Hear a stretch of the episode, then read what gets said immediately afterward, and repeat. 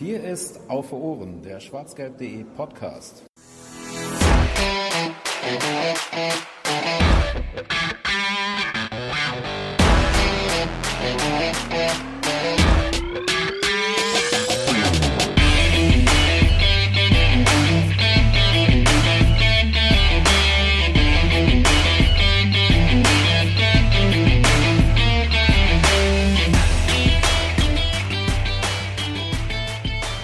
Die Champions League hat uns verlassen, der BVB hat die Champions League verlassen. Man kann es jetzt drehen, wie man möchte. Eins von beiden trifft auf jeden Fall zu, vielleicht sogar beides. Und damit, mit dieser traurigen Gewissheit, herzlich willkommen bei der 95. Ausgabe von Auf Ohren, dem Podcast von schwarzgelb.de. Schön, dass ihr wieder zuhört. Schön, dass ihr wieder dass wir wieder in euren Ohren sind und äh, in eurem Podcatcher sich ein, uns eingeschlichen haben. Ähm, ja, wir wollen heute reden über die Champions League natürlich, über das, was da jetzt in den letzten ja, zehn Tagen oder sowas waren es dann ungefähr passiert ist. Hin- und Rückspiel gegen Manchester City, aber auch gleichzeitig über zwei Ligaspiele haben wir noch zu reden seit dem letzten Mal, äh, als wir aufgenommen haben. Ist nämlich unter anderem das Spiel gegen Frankfurt passiert, nach der Länderspielpause und auch noch das Spiel gegen den VfB Stuttgart am letzten Wochenende. Zwei Bundesligaspiele, zwei Champions League-Spiele, macht insgesamt vier Spiele, über die wir heute reden wollen. Das mache ich nicht alleine, denn das wäre ein bisschen langweilig und monoton und das würdet ihr nicht gerne hören wollen. Und äh, stattdessen sind wir in einer Dreierrunde mal wieder zusammengekommen. Neben mir, oder ja, nicht direkt neben mir, aber virtuell neben mir ist zum einen der Volker. Hallo, grüß dich. Hallo. Und äh, ebenso auf der anderen Seite neben mir in dieser virtuellen äh, Konferenz ist der Georg. Hallo. Servus, ja, die Kacheln sind nebeneinander, von daher passt ja. Ihr seid übereinander bei mir, weiß nicht, wie das hm? Bei mir ist es andersrum, ja. Okay. okay. Also, sind zusammen. Whatever, genau. Wir sind alle da, wir sind alle bereit, wir wollen alle über den BVB reden, auch wenn es manchmal schmerzt. Äh, wissen wir ja mittlerweile, dass äh, die Ausgaben, die uns schmerzen, euch wieder am meisten faszinieren und interessieren. So könnte man zumindest manche Twitter-Postings von euch äh, interpretieren. Ähm, das ist direkt auch ein guter Aufhänger, um euch darum zu bitten, euch uns gerne wieder Feedback zu schicken zu unseren Ausgaben. Podcast at schwarzgelb.de äh, Twitter at auf Ohren. Ich habe jetzt leider verpasst, äh, mir diejenigen rauszusuchen, die uns angeschrieben haben, denn da gab es in der letzten Zeit auch wieder ein paar, ähm, die dann einfach auch mal ihre Gedanken losgelassen haben und uns angeschrieben haben. Und ähm, vielen Dank dafür und genauso auch an alle gleichzeitig, die uns auf Twitter geschrieben haben. At auf Ohren, wie gesagt, wäre da euer Anlaufpunkt. Ähm, um uns zu sagen, was ihr von unseren Meinungen haltet oder ob ihr zufrieden mit uns seid oder nicht. Ähm, und so weiter. Ihr kennt das ja mittlerweile, wenn ihr diesen Podcast schon ein bisschen länger verfolgt. Gleiches gilt natürlich für eine Bewertung oder ein Abo bei Apple Podcasts oder bei Spotify oder wo auch immer, bei YouTube gerne auch. Da schauen wir auch regelmäßig in die Kommentare zum Beispiel rein. Ähm, und ein ganz besonderes Dankeschön müssen wir loslassen an dieser, oder möchten wir, nicht müssen wir, möchten wir, wollen wir selber äh, loswerden an dieser Stelle. Äh, an Mar nee, wenn dann muss ich es schon richtig aussprechen. An Marlies Tucholke, ist hoffentlich richtig ausgesprochen.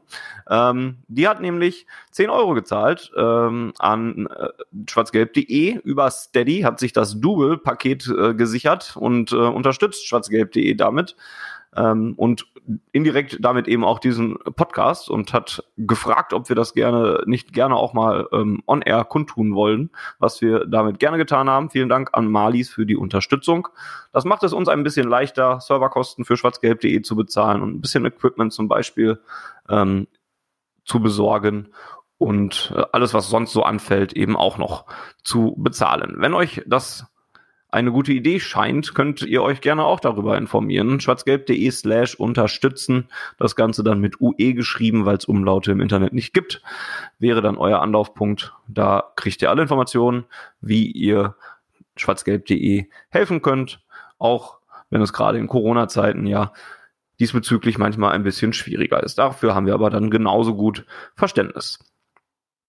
Gut, nach dieser kleinen Aufwärmphase, nach diesem Warmlaufen könnte man es fast nennen, steht als erstes eine News im Raum, die es noch zu besprechen gilt. Denn ähm, es ist mittlerweile bekannt geworden, ist auch schon wieder ein bisschen länger her, aber ähm, wurde noch nicht hier besprochen, dass Yusufa Mokoko, über den wir uns ja im November sehr gefreut haben, dass er äh, eingesetzt werden kann, der dann noch mit bei der U21 EM auch sofort war, der 16-Jährige, und äh, da aber auch nicht zum Einsatz gekommen ist.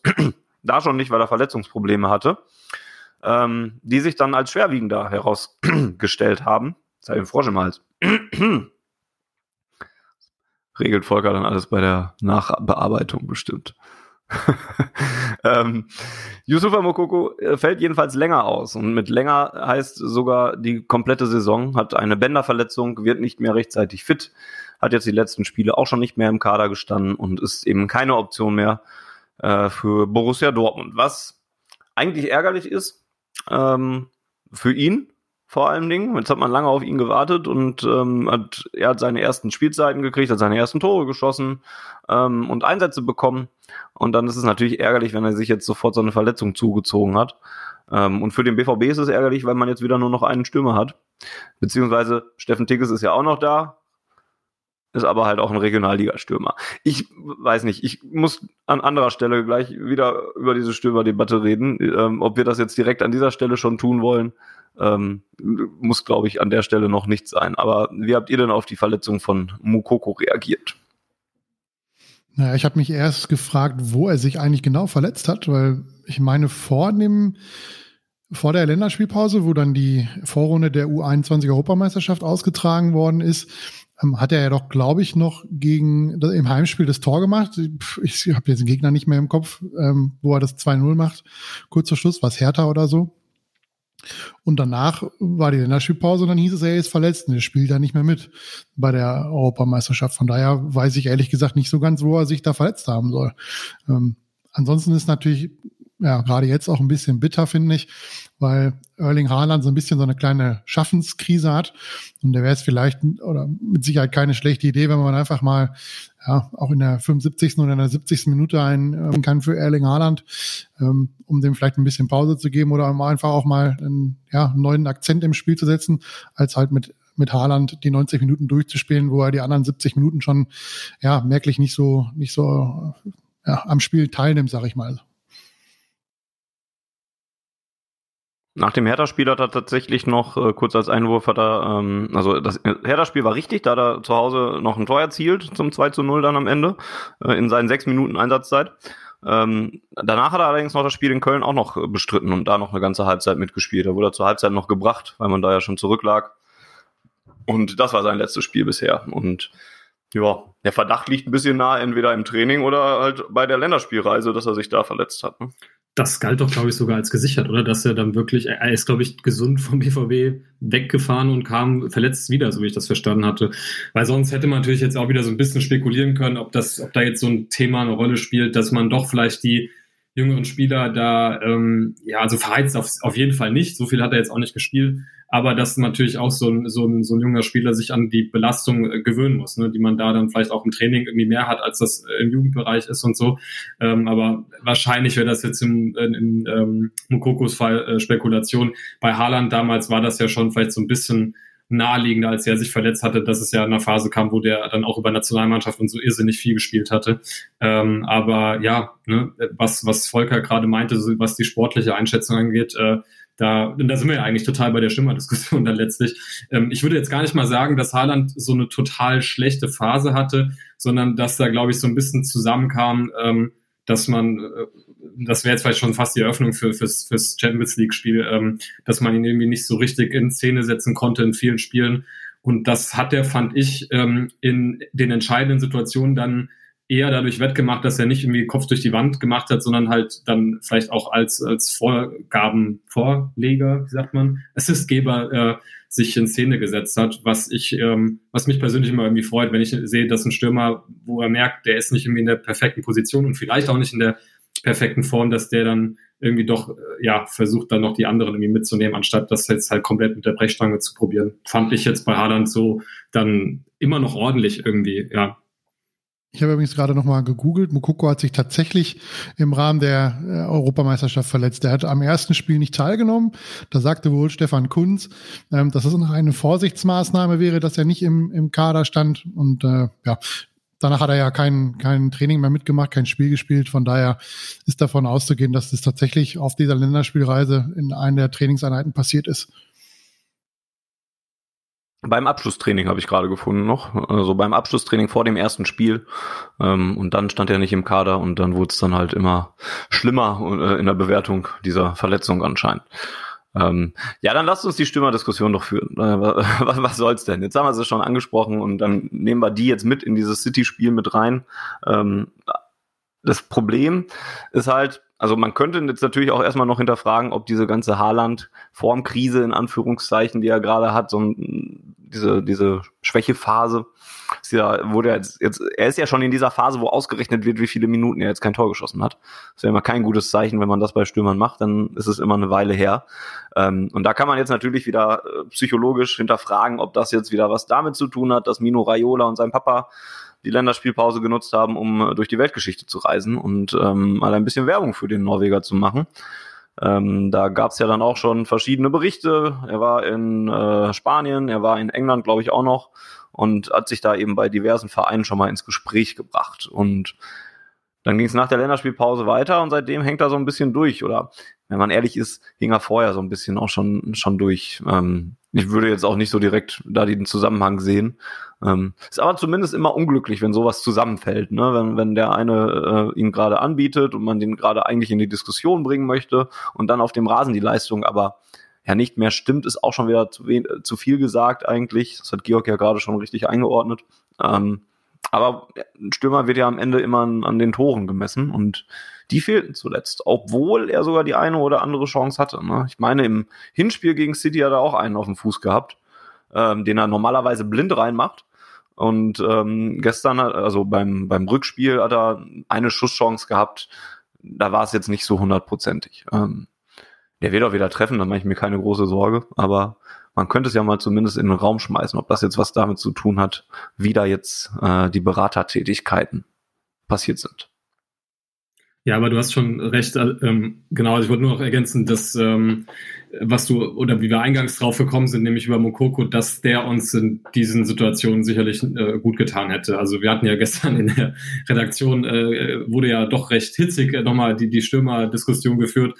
Ähm, da würde ich also ja, da würde ich schon zustimmen, dass Mokoko ja schon in der Saison bisher gezeigt hat, ähm, auch wenn wir immer noch über den 16-Jährigen reden, aber ähm, man kann ja sich so ein bisschen jetzt drüber streiten, ob das jetzt der Plan vom BVB war ähm, oder ob das leichtsinnig war vom BVB mit Haaland plus einem 16-Jährigen, weil Tigges war ja offensichtlich nicht geplant, dass man den hochzieht, so wie ich das verstehe.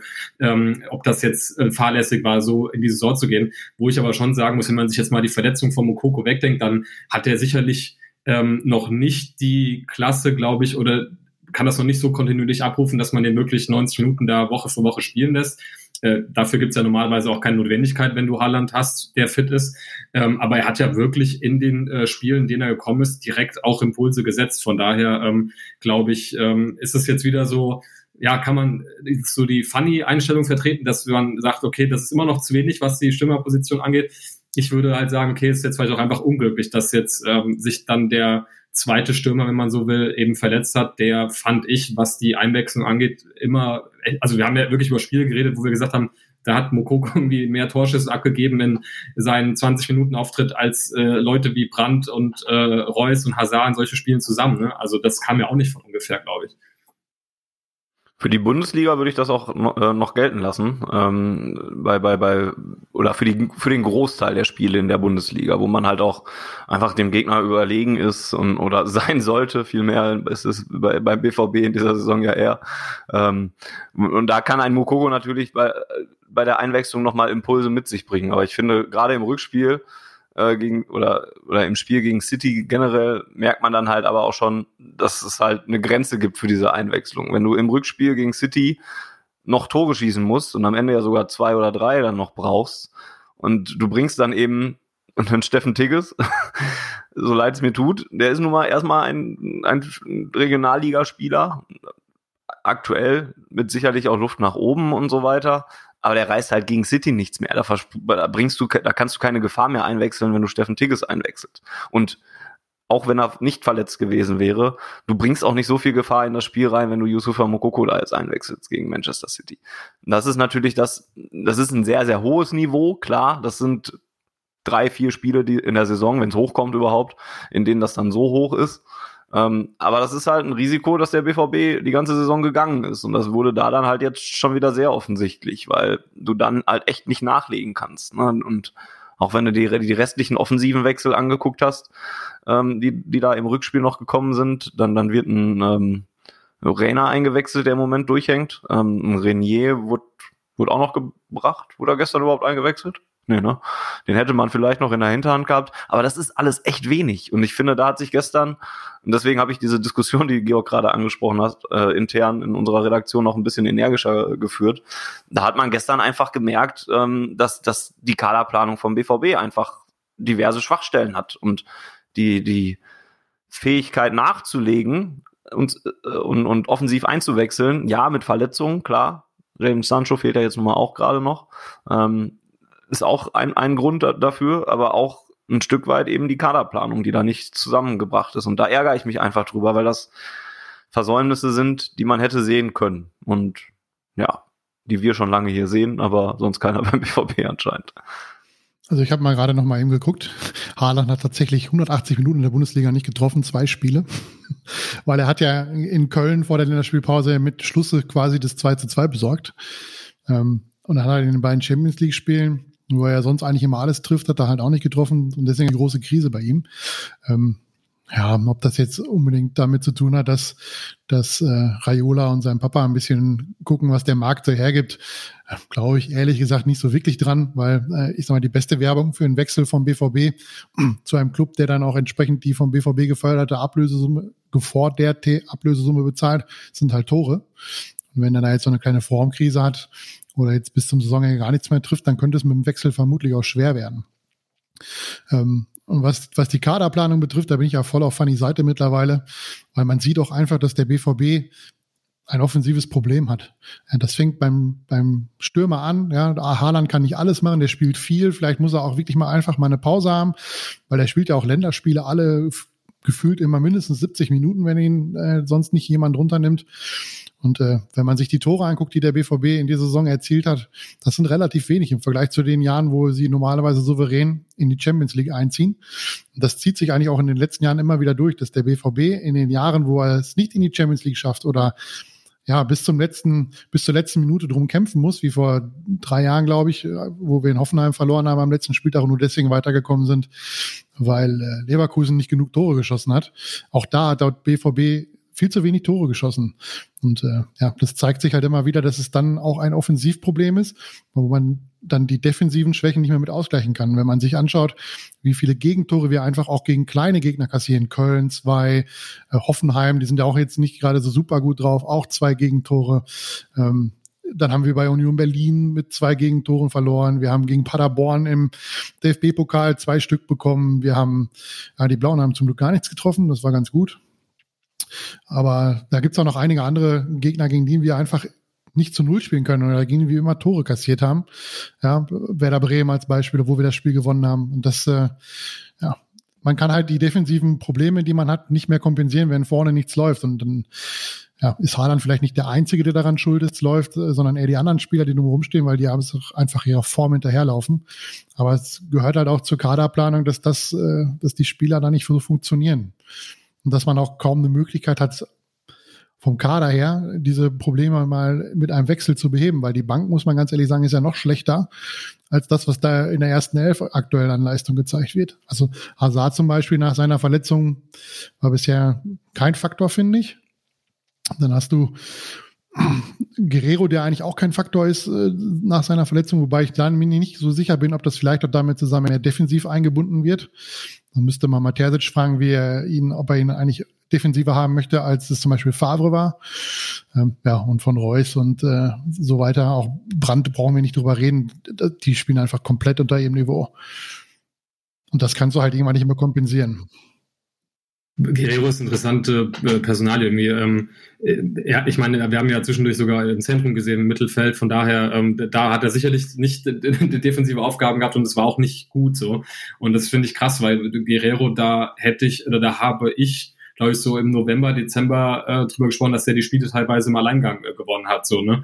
Ähm, und was mich auch gestern äh, gerade beim Rückspiel in Manchester irritiert hat, dass da äh, das Körpersprache war da ganz unangenehm bei ihm. Also der, da, der war so richtig frustriert irgendwie und äh, ist da auch auf seiner Seite defensiv teilweise gefühlt gar nicht mehr richtig in die Zweikämpfe reingegangen. Also irgendwie hatte das so ziemliche ziemlich schlechte Ausstrahlung. Keine Ahnung, was da bei ihm gerade los ist. Aber ansonsten würde ich euch zustimmen. Das Problem ist weniger, dass ähm, so Leute oder das, das Potenzial, wenn du in einem Champions League-Spiel so Leute wie ähm, Knauf oder wie dann Tigges und so reinwirfst, sondern das Problem ist eher, dass die Spieler, von denen man es verlangen müsste, die die erste Option eigentlich sind, nämlich Brand, Hazard, dass die halt einfach total unterperformen gerade. Das ist ja die, die Schwierigkeit gerade. Und ähm, vielleicht zu dem, was Fanny vorhin noch meinte mit den Stürmern. Ich glaube, wenn man es jetzt nur auf das Spiel, ich glaube, das ist generell ein Problem, was wir gerade einwechseln können, weil die Hauptspieler, die wir eigentlich einwechseln sollten, einfach total unbrauchbar gerade sind, weil sie alle unter ihrem Niveau spielen.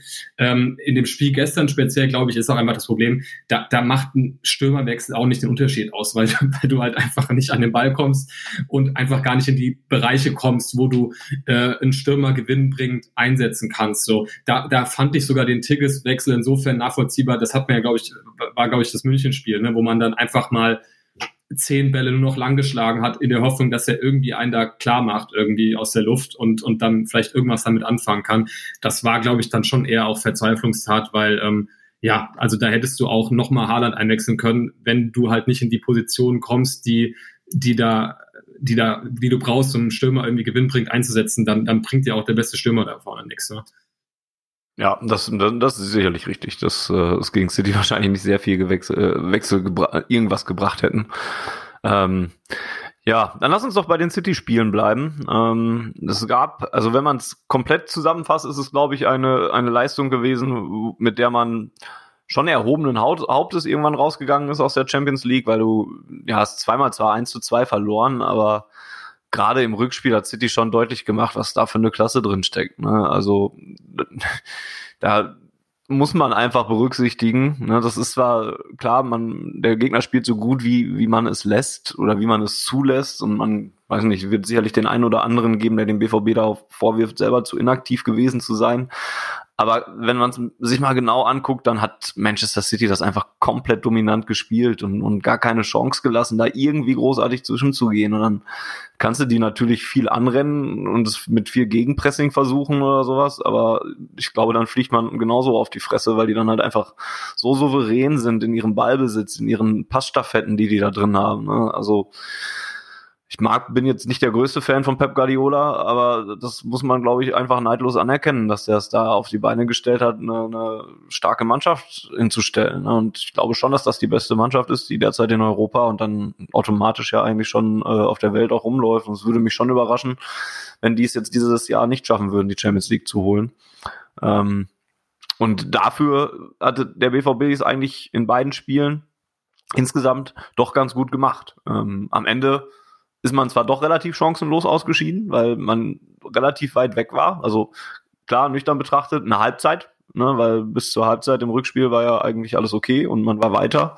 Ähm, aber spätestens nach dem 1 zu 1 war aber sowas von der Deckel drauf. Also ich habe da zumindest nicht eine Sekunde noch dran geglaubt, dass da noch irgendwas passiert und wir also selbst an der Verlängerung hatte ich da schon noch Zweifel. Das wäre so das höchste der Gefühle gewesen, aber das mein Gefühl war halt nicht so, dass wir da noch irgendwie was in die Hand nehmen.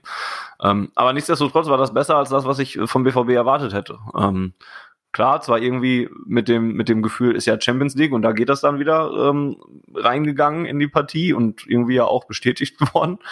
Aber dass man da jetzt doch City zumindest irgendwie ja ein bisschen an die Grenzen, an die Grenzen ist auch zu viel gesagt, aber zumindest gefordert hat, ähm, ist, glaube ich, schon in Ordnung und für die derzeitigen Dortmunder Verhältnisse ähm, nicht unbedingt das, was man erwarten konnte. Da wurde ich schon ein bisschen positiv überrascht. Wie sah es bei euch aus?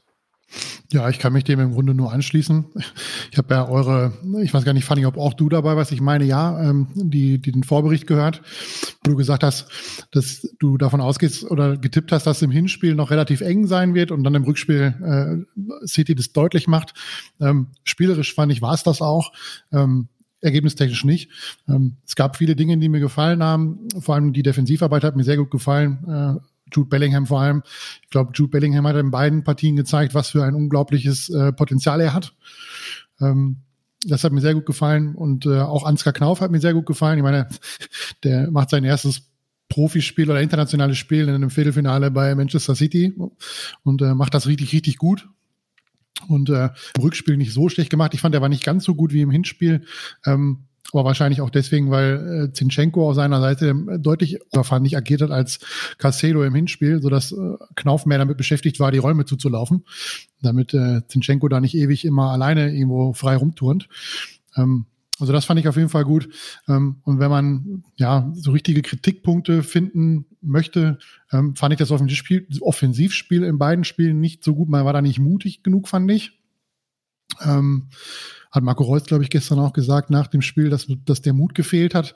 Aber da stelle ich mir natürlich immer die Frage, wenn du mutig bist und fängst dir dann direkt mit dem ersten Angriff einen Konter und der geht zum 1-0 rein, dann ist es vielleicht auch nicht, nicht mehr so weit her mit dem Mut, vor allem wenn, wenn City so spielt wie gestern, wo sie ja, gefühlt in der zweiten Halbzeit oder nach dem 1-0 90 Prozent Ballbesitz haben der BVB eigentlich gar nicht mehr rankommt, ja, dann, dann liegt es vielleicht auch teilweise am Gegner, dass es vielleicht so aussieht, dass der BVB keinen Mut nach vorne hatte, ähm, aber City das vielleicht auch einfach verhindert hat.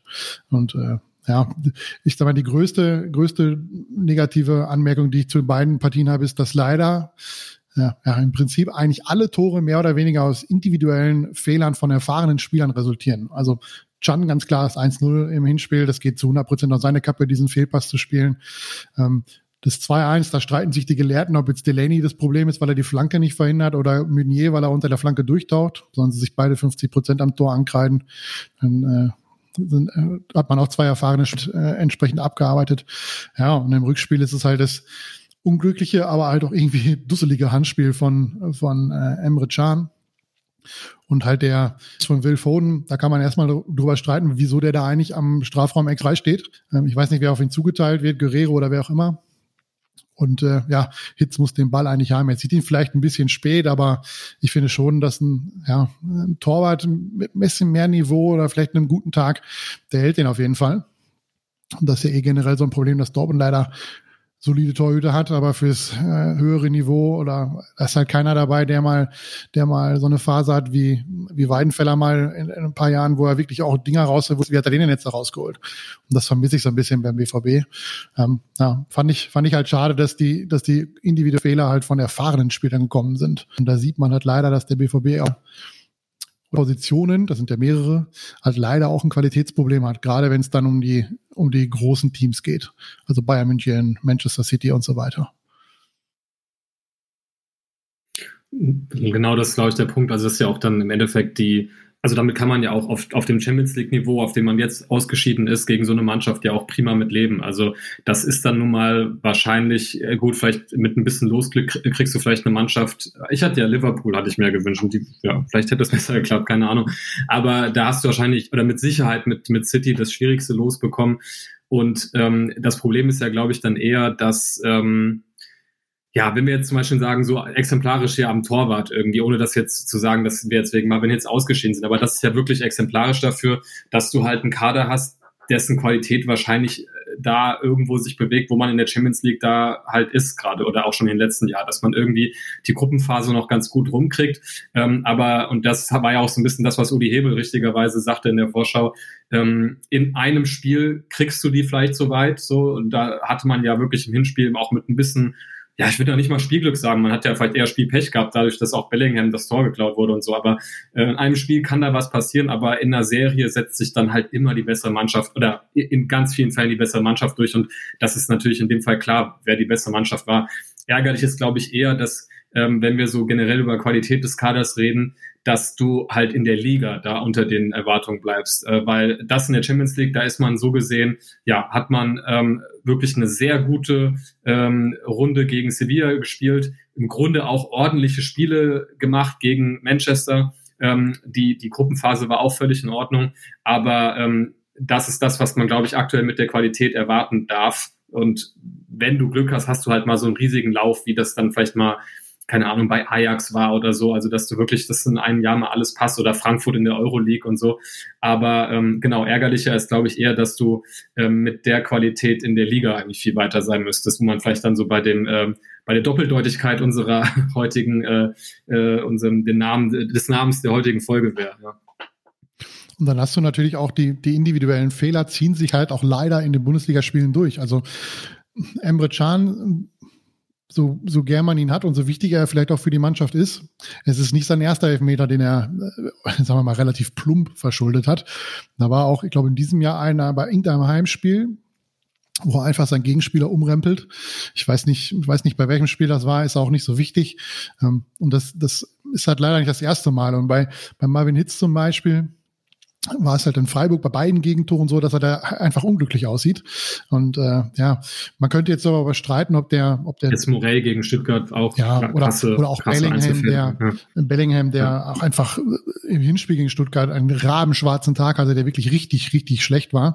Ähm, aber ich sag mal, bei so jungen Spielern ähm, kann ich das so ein bisschen nachvollziehen, weil das hat auch ja, das gehört einfach dazu. Ich finde, dass wenn so ein, wenn so ein 17-Jähriger einfach mal einen katastrophalen Tag hat, auch mal einen katastrophalen Pass spielt, klar ist es bitter und soll nicht passieren, aber es passiert so jungen Spielern nun mal halt auch immer wieder.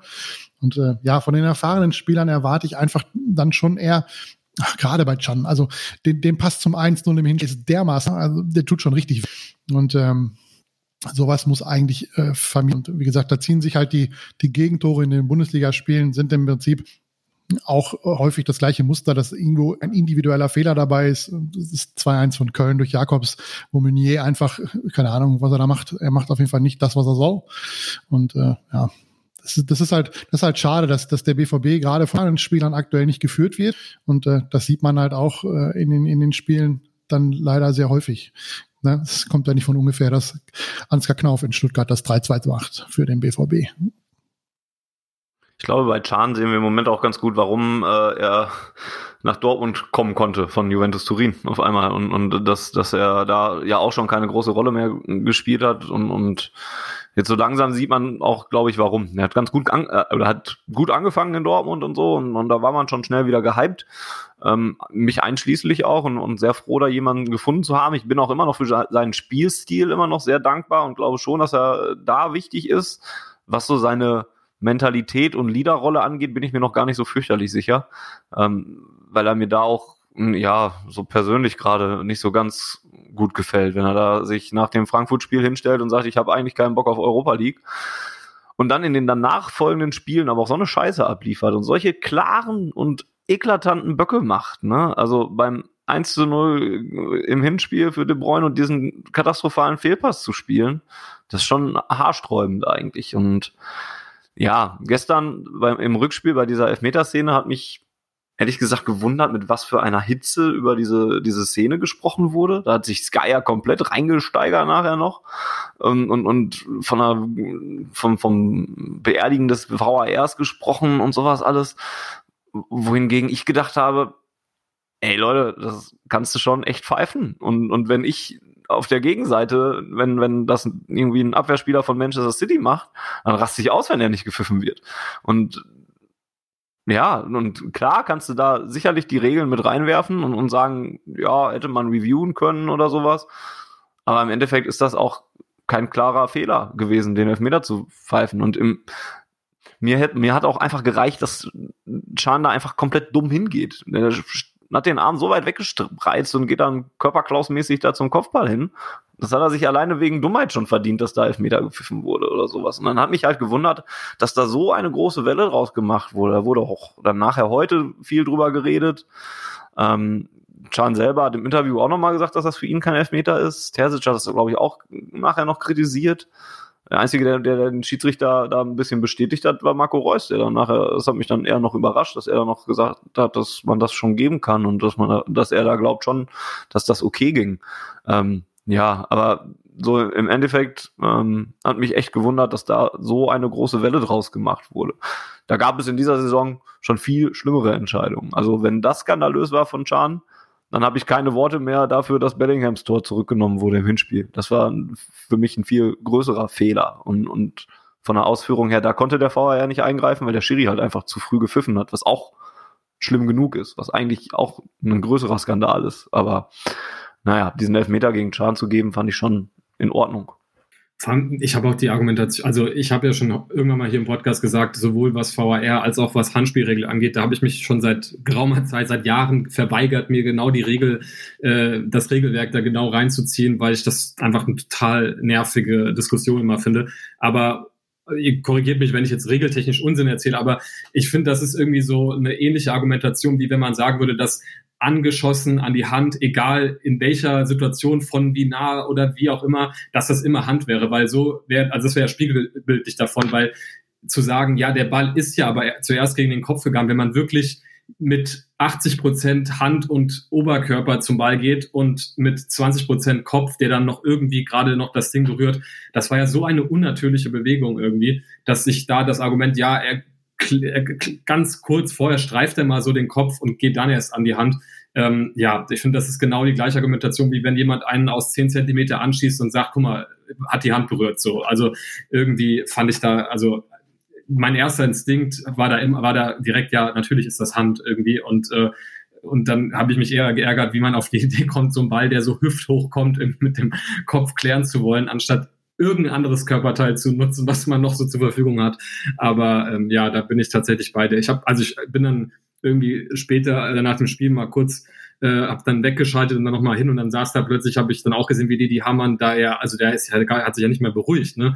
Und äh, ob das jetzt die Szene war, die den VAR beerdigt hat, da, da habe ich dann doch meine Zweifel irgendwie. Ich weiß nicht, woher da seine emotionale äh, ja, Erregung irgendwie herkam.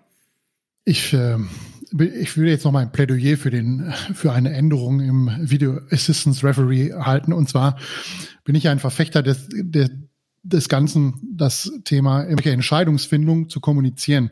In anderen Sports das ja, zum Beispiel in der NHL oder auch im Football wo einfach, wenn sich ein, eine Entscheidung aufgrund eines Videobeweises ankündigt, dass der Schiedsrichter diese Entscheidung zu kommunizieren hat, damit jeder einfach weiß, warum er diese Entscheidung getroffen hat. Wir sind alle keine Schiedsrichter, ja, und äh, finde ich es einfach super hilfreich, wenn der Schiedsrichter sagt, okay, ich habe mich dafür aus diesem und jenem Grund entschieden. Man kann dann immer noch anderer Meinung sein, aber man weiß zumindestens, was die Grundlage seiner Entscheidung gewesen ist. Und da muss man nicht wild spekulieren, warum er denn jetzt gegebenenfalls ähm, äh, den Elfmeter gegeben hat. Ich, Colinas Erben hat da gestern noch irgendwas rausgesucht, womit man diesen Elfmeter begründen kann.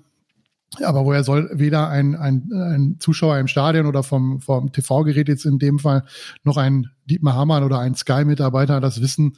Ähm, also Sky, die wissen ja nicht mal, wie viele Leute man auswechseln darf. das Thema hatten wir ja auch schon. Ähm, fände ich einfach super hilfreich, wenn es kommuniziert, warum man zu dieser Entscheidung gekommen ist.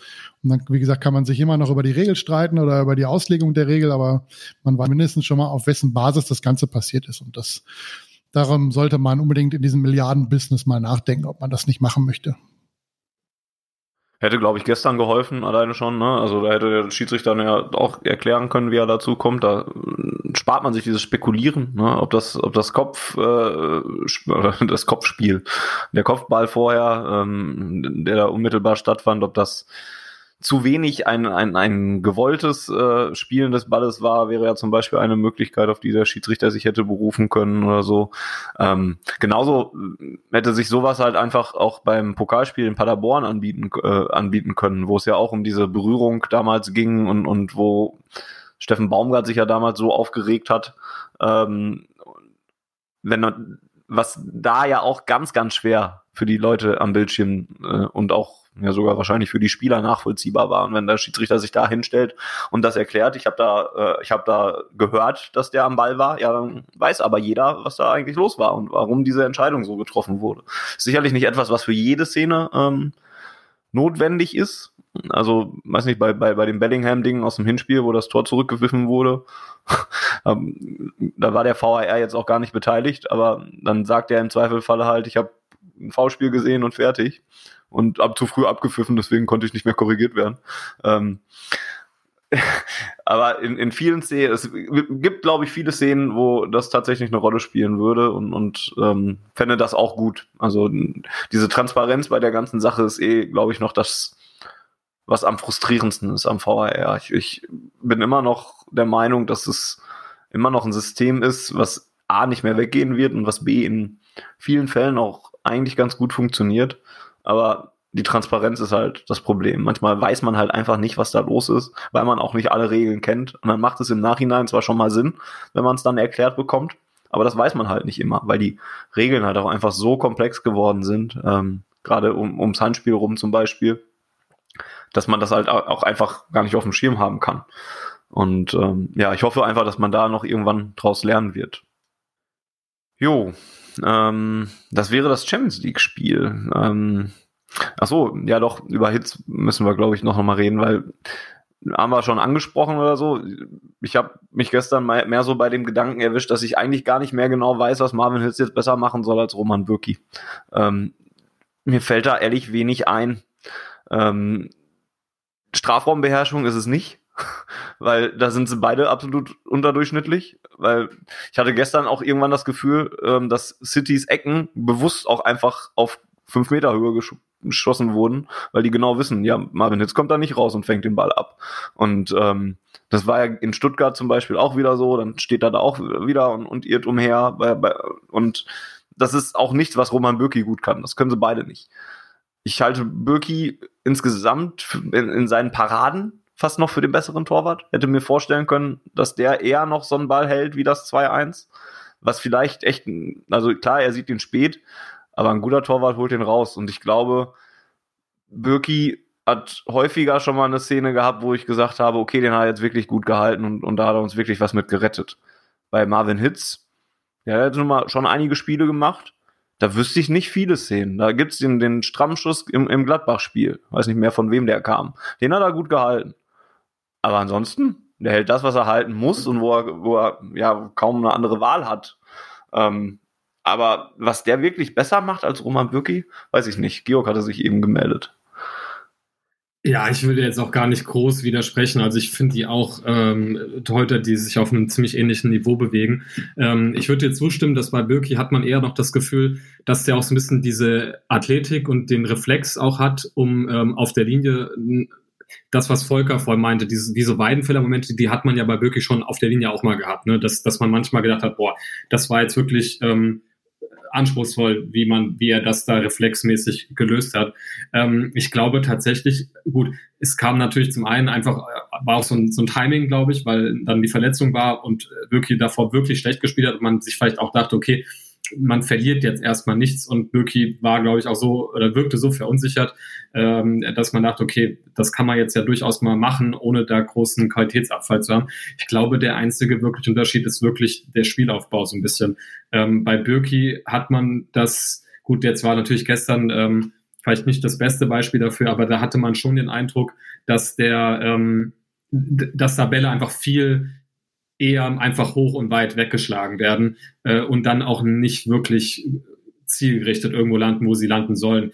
Ähm, bei Hits habe ich eher das Gefühl, dass er da vielleicht noch mit den Abwehrspielern zusammen dann noch sich den Ball wenigstens ein paar Mal kurz geben kann und da so ein bisschen eine, eine Eröffnung irgendwie anbieten kann, die nicht irgendwie bedeutet, wir schlagen den Ball nach so kurz hinter der Mittellinie ins Aus oder so. Ähm, das ist auch jetzt nicht ein eklatanter Unterschied, aber ich glaube, also gefühlt habe ich das bei Birk, müsste man vielleicht mal Statistiken zukennen oder so, aber gefühlt habe ich das bei Birki viel, viel mehr wahrgenommen, dass ich mir häufig in Spielen dachte, so pff, schon wieder irgendwie lang irgendwo hingeschlagen. Ähm, auf der anderen Seite, das kann natürlich ein Torwart ja nicht alleine äh, nur gestalten. Da brauchst du natürlich auch die entsprechenden Anspielstationen, wenn man vielleicht Birki da entsprechend ähm, auch mehr Hilfe angeboten hätte und äh, seinen Spielaufbau da einfach auch so drauf ausgelegt hätte, dann äh, müsste er sich auch vielleicht den Ball nicht so weit schlagen. Aber das war zumindest so ein Faktor, der mir aufgefallen ist, wo ich glaube, dass sie noch ein bisschen sich unterscheiden. Aber ob man vielleicht sagen könnte, dass diese, dieses leichte Plus, was ich bei Birki dann doch sehe auf der Linie, das dann wiederum auch aufwiegt. Also ich glaube wirklich, das ist alles ziemlich äh, gleich, was, was man da so hinten raus bekommt. Also ich glaube, mit Birki hätten wir auch nicht mehr Punkte geholt, wahrscheinlich als oder nicht auch nicht weniger. Also, das ist auch für mich der, der einzige positive Aspekt an diesem Torwartwechsel, dass man im Prinzip jetzt weiß, dass beide sich auf ähnlichem Niveau bewegen und dass daraus eigentlich nur das Resultat sein kann, dass der BVB einen neuen Torwart braucht. Der BVB, wenn er, wenn er sich verbessern möchte, zu Roman Böki braucht er schlichtweg eine neue Nummer eins. Vielleicht nicht in diesem, weil man es sich nicht leisten kann, weil man andere, viel größere Baustellen hat. Ähm, Klammer auf, außer Haaland geht für richtig viel Geld über die Ladentheke, dann könnte ich mir durchaus vorstellen, dass man mehrere Baustellen gleichzeitig angeht in diesem Sommer, weil man einfach das Geld dazu hat. Und ich schon glaube, dass gerade in diesem Sommer bei vielen Vereinen der Interessent die größten Chancen hat, der Cash auf den Tisch legen kann. Und zwar nicht in, gestreckt über die nächsten sechs Transferperioden, wie das Barcelona oder andere Vereine gerne machen, sondern äh, ja, sofort, wenn es geht. Da könnte ich mir dann schon vorstellen, dass, dass man da eventuell was reißen könnte. Ansonsten, wie gesagt, wird der BVB in den nächsten ein, zwei Jahren nicht drum rumkommen, sich einen neuen Torwart äh, aussuchen zu müssen, den er für eine potenzielle Nummer eins hält. Sofern nicht Roman Bücki auch sagt im Sommer, er möchte gehen, weil ich, ich weiß nicht, wie er nach außen geht er damit gut um. Nach innen weiß man es nicht. Wenn, wenn es klar ist, auch unter, unter Marco Rose absehbar ist, dass der vielleicht auch auf, auf äh, Hits als Torhüter setzt, warum auch immer, ähm, dass das dann für Bülki ein Signal ist, dass er gehen möchte. Das wird sehr, sehr spannend. Und äh, eine andere Komponente, die wir halt auch richtig schlecht beurteilen können von außen betrachtet, ist halt, wie Roman Bülki so in der Mannschaft ankommt. Ob, ob vielleicht mit Marvin Hitz es ein bisschen einfacher ist, die Kommunikation, auch so bei Eckbällen, Standardsituationen und so weiter, oder ob es äh, gar keinen Unterschied macht, muss man dann sehen. Haben wir gerade kurz spaßeshalber die Kickernoten rausgesucht äh, oder die Kicker-Durchschnittsnoten. Ähm, da gibt es ein deutliches Plus mittlerweile sogar für Roman Bürki, ähm, der in 16 Spielen auf 3,12 kommt von der Kickernote. Das ist schon nicht gut. Äh, Marvin Hitzer mit 12 Spielen 3,42. Ähm, das ist noch schlechter. Ähm, aber gut, ist auch nur die Kickernote. Ähm, ja, ich glaube, dass Borussia Dortmund da irgendwas machen muss, ist, glaube ich, ähm, klar. Ich hoffe dann allerdings, wenn man sich entscheidet, einen neuen Torwart zu holen, dass man keinen aus der Bundesliga nimmt. Ganz einfach aus dem Grund. den Kulaschi von Leipzig nicht haben, der immer wieder gehandelt wird. Das kann ich nachvollziehen. Zum Beispiel, ja. ja, genau. Nein, also ganz einfach sehe ich keinen in der Bundesliga, der, also der uns da jetzt wirklich viel besser machen würde. Ich sehe keine große Verbesserung, ähm, weil ich bei keinem, der in der Bundesliga rumläuft, das Gefühl habe, okay, damit steigern wir uns auf jeden Fall. Bei Peter Gulaschi sehe ich das nicht. Bei, weiß nicht, Kevin Trapp sehe ich das nicht. Bei Jan Sommer sehe ich das nicht. Bei, äh, wen hat man noch? Radetzky gibt's in der Bundesliga noch. Das sind alles so ähnliche. Also die sehe ich, das sind alles ganz nette Torhüter und, und ganz okaye Torhüter, aber die helfen einem, glaube ich, alle nicht in, in, in dem in dem Bereich, in dem wir uns verbessern wollen. Und also zumindest nicht sofort. Ne? Also es ja. gibt, glaube ich, einen, einen Torhüter, bei dem ich mir vorstellen könnte, dass er vom Potenzial her etwas nach vorne machen könnte, das wäre Gregor Kobel vom VfB Stuttgart.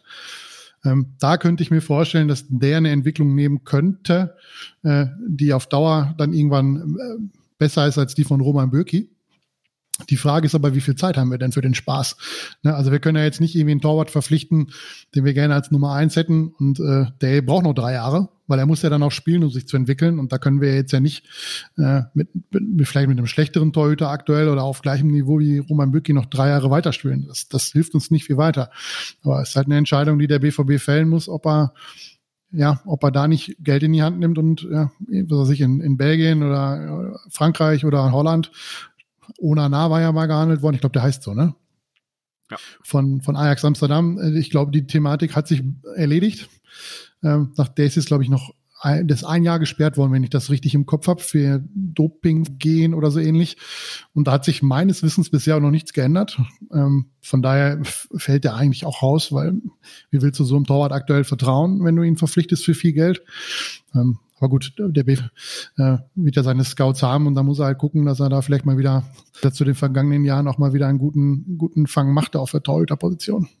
Da merkst du aber auch, wie, wie schwierig es ist, so eine Torwartposition zu ersetzen, ne? weil die, wenn man auch so die, die letzten Jahre oder die letzten Übergänge sich anguckt, das sind ja immer so fließende Übergänge, die man auf der Position hat. Wenn du nicht gerade, äh, keine Ahnung, wie Bayern dann irgendwie ähm, haben die damals Geld für neue bezahlt? Keine 20, Ahnung. 20 aber, Millionen. Ne, also wenn du nicht, ja, ne, genau, ja, ja ne, äh, wenn du nicht mal Geld in die Hand nimmst und dir wirklich einen fertigen Torwart dann kaufst, wo du weißt, den kannst du einfach da reinstellen. Ähm, und da ist natürlich die große Frage, wie du sagst, welche Mittel hat der BVB dafür zur Verfügung und möchte sie dafür ausgeben? Ähm, dann hast du ja immer diese Situation, dass du Torhüter irgendwie ja, dass du immer diese Übergangssaisons hast, ne, wo du dann irgendwie heute in verschiedenen Wettbewerben einsetzt und das sich dann so Stück für Stück überlagert, bis jemand dann die Nummer eins irgendwie übernimmt. Und wenn du jetzt gerade die Situation hast, dass du irgendwie zwei Leute hast, die beide ordentliches Niveau haben, aber halt nicht gut, ähm, dann ist wirklich ja spannend. Also das ist, glaube ich, mit die schwierigste Position, um da wirklich eine, eine gute Lösung zu finden. Ähm, ich kann mir ehrlich gesagt nicht vorstellen, dass, ähm, dass Rose, da, also ist natürlich die Frage, wie viel er einfach fordern kann, auch vom BVB und ob er, also er wird sicherlich nicht den Kader irgendwie so nach seinen Vorstellungen mal komplett umstellen können, aber ähm, ich kann mir nicht vorstellen, dass er, dass das auch von der Ferne her, wie er das aktuell beobachtet, dass ihn das so zufriedenstellt und ähm, hat die auch mit Gladbach mit guten Torhütern eigentlich gespielt immer. Ähm, von daher, ja, ich, ich bin gespannt, was da kommt. Dann ist es halt auch nicht mal die höchste Priorität, Torhüter. Ne? Also wenn, wenn du, wenn du, wenn du jetzt in, bei den BVB-Fans rumfragen würdest, nenn mir bitte drei Positionen, auf die der BVB sich im Sommer unbedingt verbessern muss. Ich glaube, Torhüter wäre jetzt nicht die erste Alternative, sondern würden jetzt viele sagen, offensives Mittelfeld, offensive Außenbahn, je nachdem, ob Sancho geht oder nicht. Außenverteidiger. Außenverteidiger, ganz wichtig. Innenverteidiger, tut mir leid, aber Zagadou kann man sich halt leider nicht verlassen, weil der zu häufig verletzt ist. Und äh, ja, Akanji liebäugelt ja immer noch mit dem, mit dem Wechsel in die Premier League. Mats Hummels ist auch nicht mehr der Jüngste. Ja, also schon, da ist schon Bedarf da und dann ist halt Torhüter irgendwie Bedarfsposition Nummer sechs oder sieben und fällt halt immer hinten runter, weil man sich halt dann noch sagt, okay, wir sind solide aufgestellt. Ähm, das reicht zwar nicht für das ganz große Niveau, aber für Bundesliga-Niveau reicht es dann noch.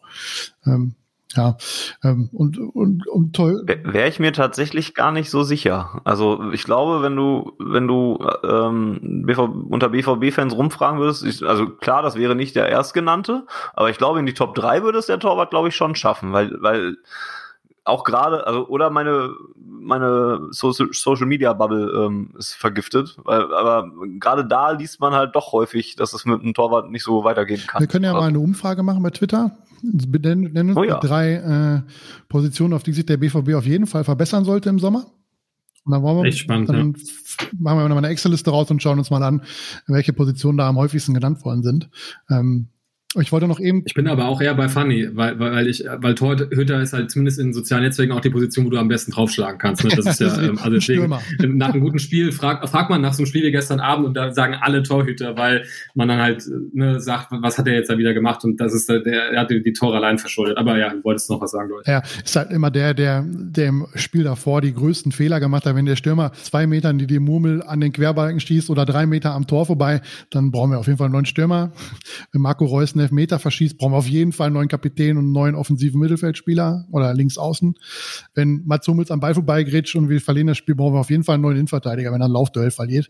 Das ist halt immer so ein bisschen auch ähm, ja, im, im Moment des Augenblicks, der dann da die, die Beurteilung so ein bisschen verfälscht oder beeinflusst. Ähm, aber ich wollte noch sagen, dass richtig, richtig gute Torhüter für den BVB nicht zu verpflichten sind. Also so die Kategorie Oblak, ähm, und Manuel Neuer und wie, wie sie alle heißen, Ederson auch, finde ich, oder Allison von, von Liverpool, die können wir uns einfach nicht leisten. Also 60 Millionen aufwärts für einen Torwart auszugeben. Und wenn man sich anguckt, dass, dass Chelsea diesen Kepa geholt hat von Atletico Bilbao, glaube ich, für keine Ahnung, wie viel Geld, der sitzt da auf der Bank, weil er sich nicht entwickelt hat so wie sie es wollen. Also da ist halt auch großes Risiko, dass das bei jungen Torhütern äh, nicht funktioniert, dass man dann richtig viel Geld verbrannt hat. Und äh, ja, der BVB sollte dann schon, sagen wir mal, eine, eine Partie drunter gucken. Und äh, auch da sind sicherlich gute Torhüter, die zumindest einen Fortschritt zu, zu Roman Böcki und Marvin Hitz sind, um das Thema abzuschließen. Der Jan äh, wirft da immer Ortega in den Raum von Bielefeld. Ähm, da, ich habe zu wenig Bielefeld-Spiele gesehen, um irgendwas zu dem sagen zu können, deswegen weiß ich es nicht genau. Ähm, ansonsten hat sich Nübel, äh, hat sich eine Nübelleihe ja schon äh, hartnäckig in den Gerüchten etabliert. Das wäre auch eine richtig geile Idee. Dann holen wir uns einen Schalker, bauen den auf, damit der dann Manuel Neuer Das ist richtig gut. Ein Top-Move. Klingt eigentlich voll realistisch, dass wir das machen. Ähm, nee, hoffentlich nicht. Okay. Ja, das wäre das City-Spiel. Es sei denn, ihr habt noch irgendwas, was, was, euch noch aufgefallen ist in den beiden Partien. Aber ich glaube, so das Wichtigste haben wir. Eine Anmerkung hätte ich noch. Ja. Gestern in der ersten Halbzeit wurde, glaube ich, in der Corona-Pandemie am eindeutigsten gemerkt, dass Zuschauer gefehlt haben. Also ich glaube, gestern mit dem 1-0 und dann Zweikampf und jeder, jeder Ball, der von der Linie geholt wird, da diese eine Situation von Bellingham, wo den Ball am schon geschlagenen Marvin Hitz noch von der Linie kratzt und dann auch sich entsprechend pusht, das hätte dem Stadion richtig was gegeben. Das wäre richtig abgegangen gestern im Stadion. Und wer weiß, wie das Spiel ausgegangen wäre, wenn, wenn, äh, wenn ein Stadion voll gewesen wäre, wenn das, das Westfalenstadion mal wieder den Namen alle Ehre gemacht hätte, wie wir das bei so vielen Europapokalspielen schon äh, selber erlebt haben. Also gestern hat es mir enorm aufgefallen, dass Fußball oder gerade in dem Spiel halt einfach Publikum fehlt. Dass das sehr, sehr viel ausmacht, diese ganze Sphäre in diesen, ja, der Amerikaner sagt immer Crunch-Time-Spielen, ähm, die fehlt einfach. Und das merkst du gerade, aber in so einem Spiel hat es einfach gefehlt.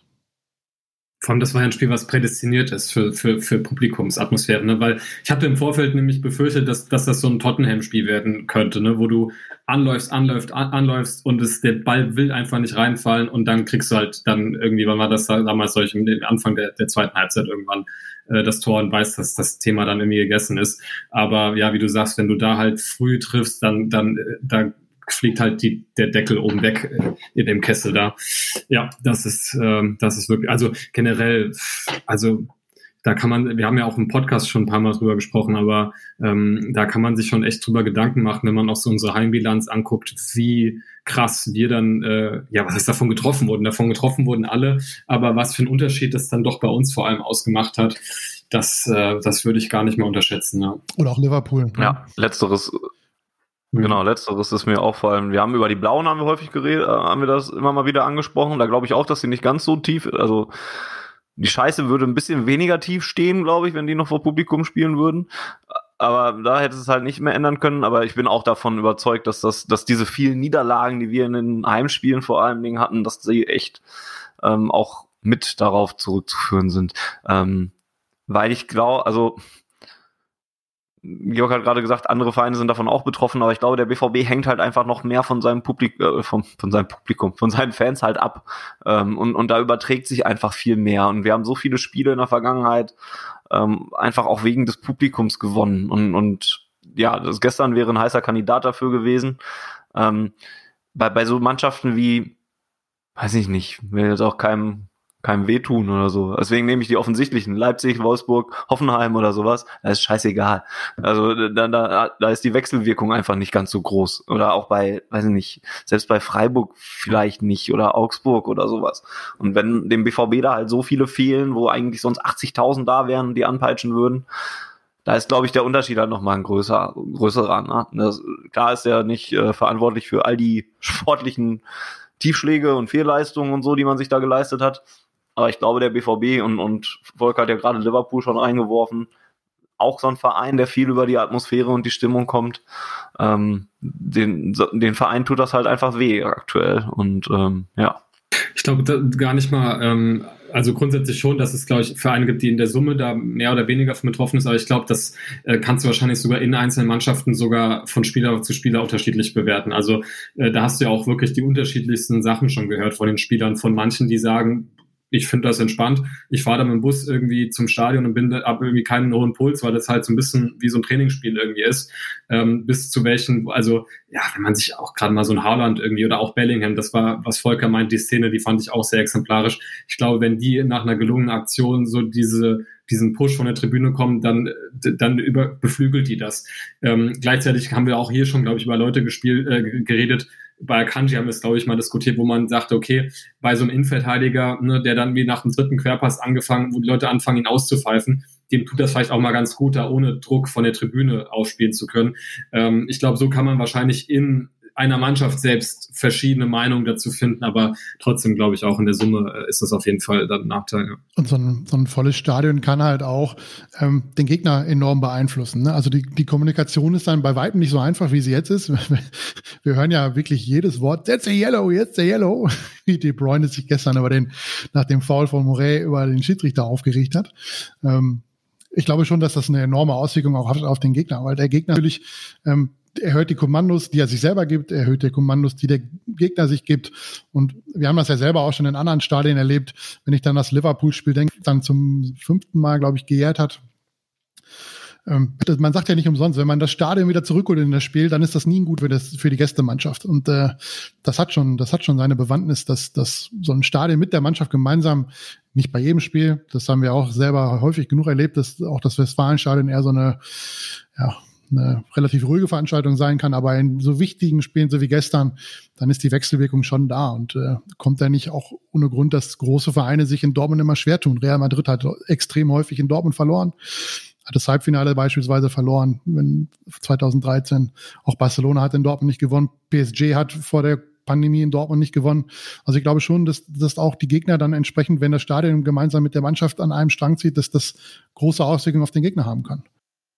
Gut, dann lassen wir das City-Spiel tatsächlich mal ein bisschen hinter uns und gucken nochmal auf die Bundesliga. Wir hatten ja eben schon mal gesagt, da sind wir aus der Champions League rausgeflogen und die Bundesliga trägt jetzt dafür bei, warum wir wahrscheinlich nicht mehr damit reinkommen äh, und im Jahre 2021 wahrscheinlich kein Champions League-Spiel mehr in Dortmund sehen werden. Und ähm, das tut natürlich weh. Äh, Hauptgrund für diese Vermutung ist das erste Spiel, was es nach der Länderspielpause gab. Das Spiel gegen Eintracht Frankfurt die nächste Heimniederlage, haben wir ja auch gerade schon angesprochen.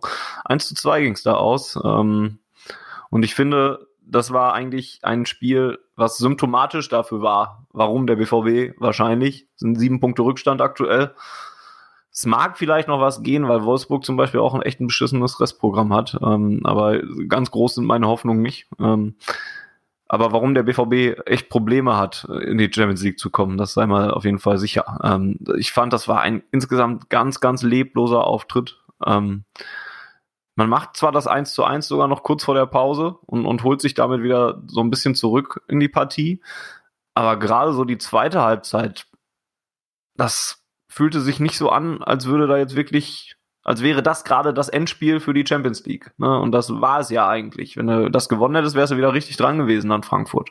Und das hat man einfach auf dem Rasen halt nicht gesehen. Und dann hast du dumme individuelle Fehler. Ähm, das schenkst das Gegentor komplett her. Äh, das, das erste, wo Schulz ähm, sich den selber reinmacht.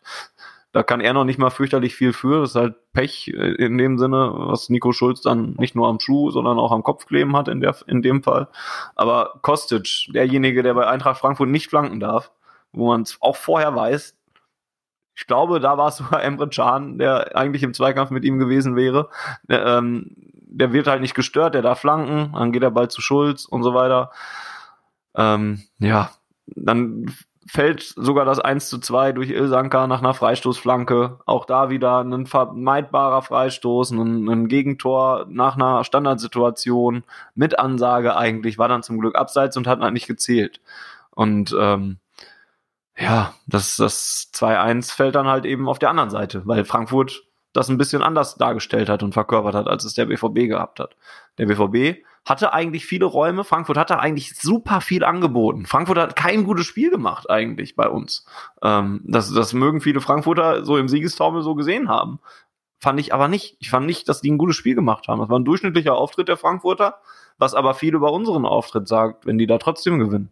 Weil wir die Räume halt nicht ausgenutzt haben. Ähm, weil einfach niemand in Form ist. Weil, weil dann wird nochmal quer gespielt ähm, und aus vollkommen falschen Positionen drauf geschossen das ist kein Zug im, im, im Spiel offensiv, wenn man da zum Beispiel das, das ähm, Stuttgart-Spiel vergleicht, da war dann nach der Pause zumindest ein bisschen Zug im Spiel auf einmal. Und da hat man ja, hat man ja die Tore gemacht.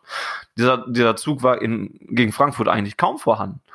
Und, und all das sind so Sachen, die sich einfach über die ganze Saison durchziehen und die hier einfach nur noch mal, noch mal aufgelegt wurden. Ne? Und ja, hat eigentlich nur noch irgendwie ein Meunier-Patzer gefehlt und sonst hätte man eigentlich so die ganze Saison in einem Spiel drin gehabt.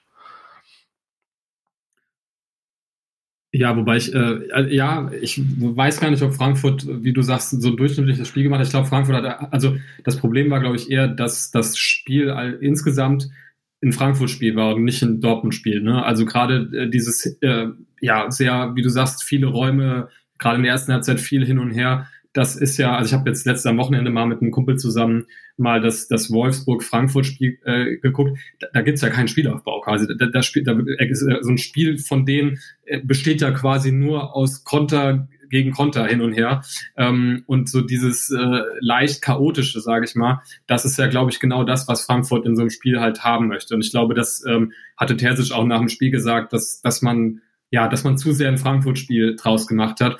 Und äh, das können die halt irrsinnig gut. Ne? Also ähm, was sie da ähm, an, auch an offensiver Wucht da äh, ja, entstehen lassen können, das ist schon beeindruckend. Und ähm, mich hat dann ja vor allem auch wieder aufgeregt, wie ja, wie man auch immer wieder die gleichen Angriffe, also das, das Witzige ist ja noch nicht mal, dass du zweimal quasi in der gleichen Entstehung auf der gleichen Seite aus dem Tor bekommst, sondern dass du, glaube ich, mindestens noch zwei Situationen hast, wo ich glaube, ähm, Jovic war das, einfach nicht den Ball zu Kostic gibt, aus was für Gründen auch immer, äh, der eigentlich wieder auf der Seite aus sich wieder komplett freigelaufen hatte und da aus sehr, sehr guter Position wieder aufs Tor ähm, hätte zulaufen können und er dann irgendwie immer falsche Entscheidungen getroffen hat. Insofern, wie du sagtest, fand ich vielleicht doch kein wirklich gutes Spiel, weil die im Grunde, glaube ich, noch viel, viel gefährlichere Situationen hätten kreieren können.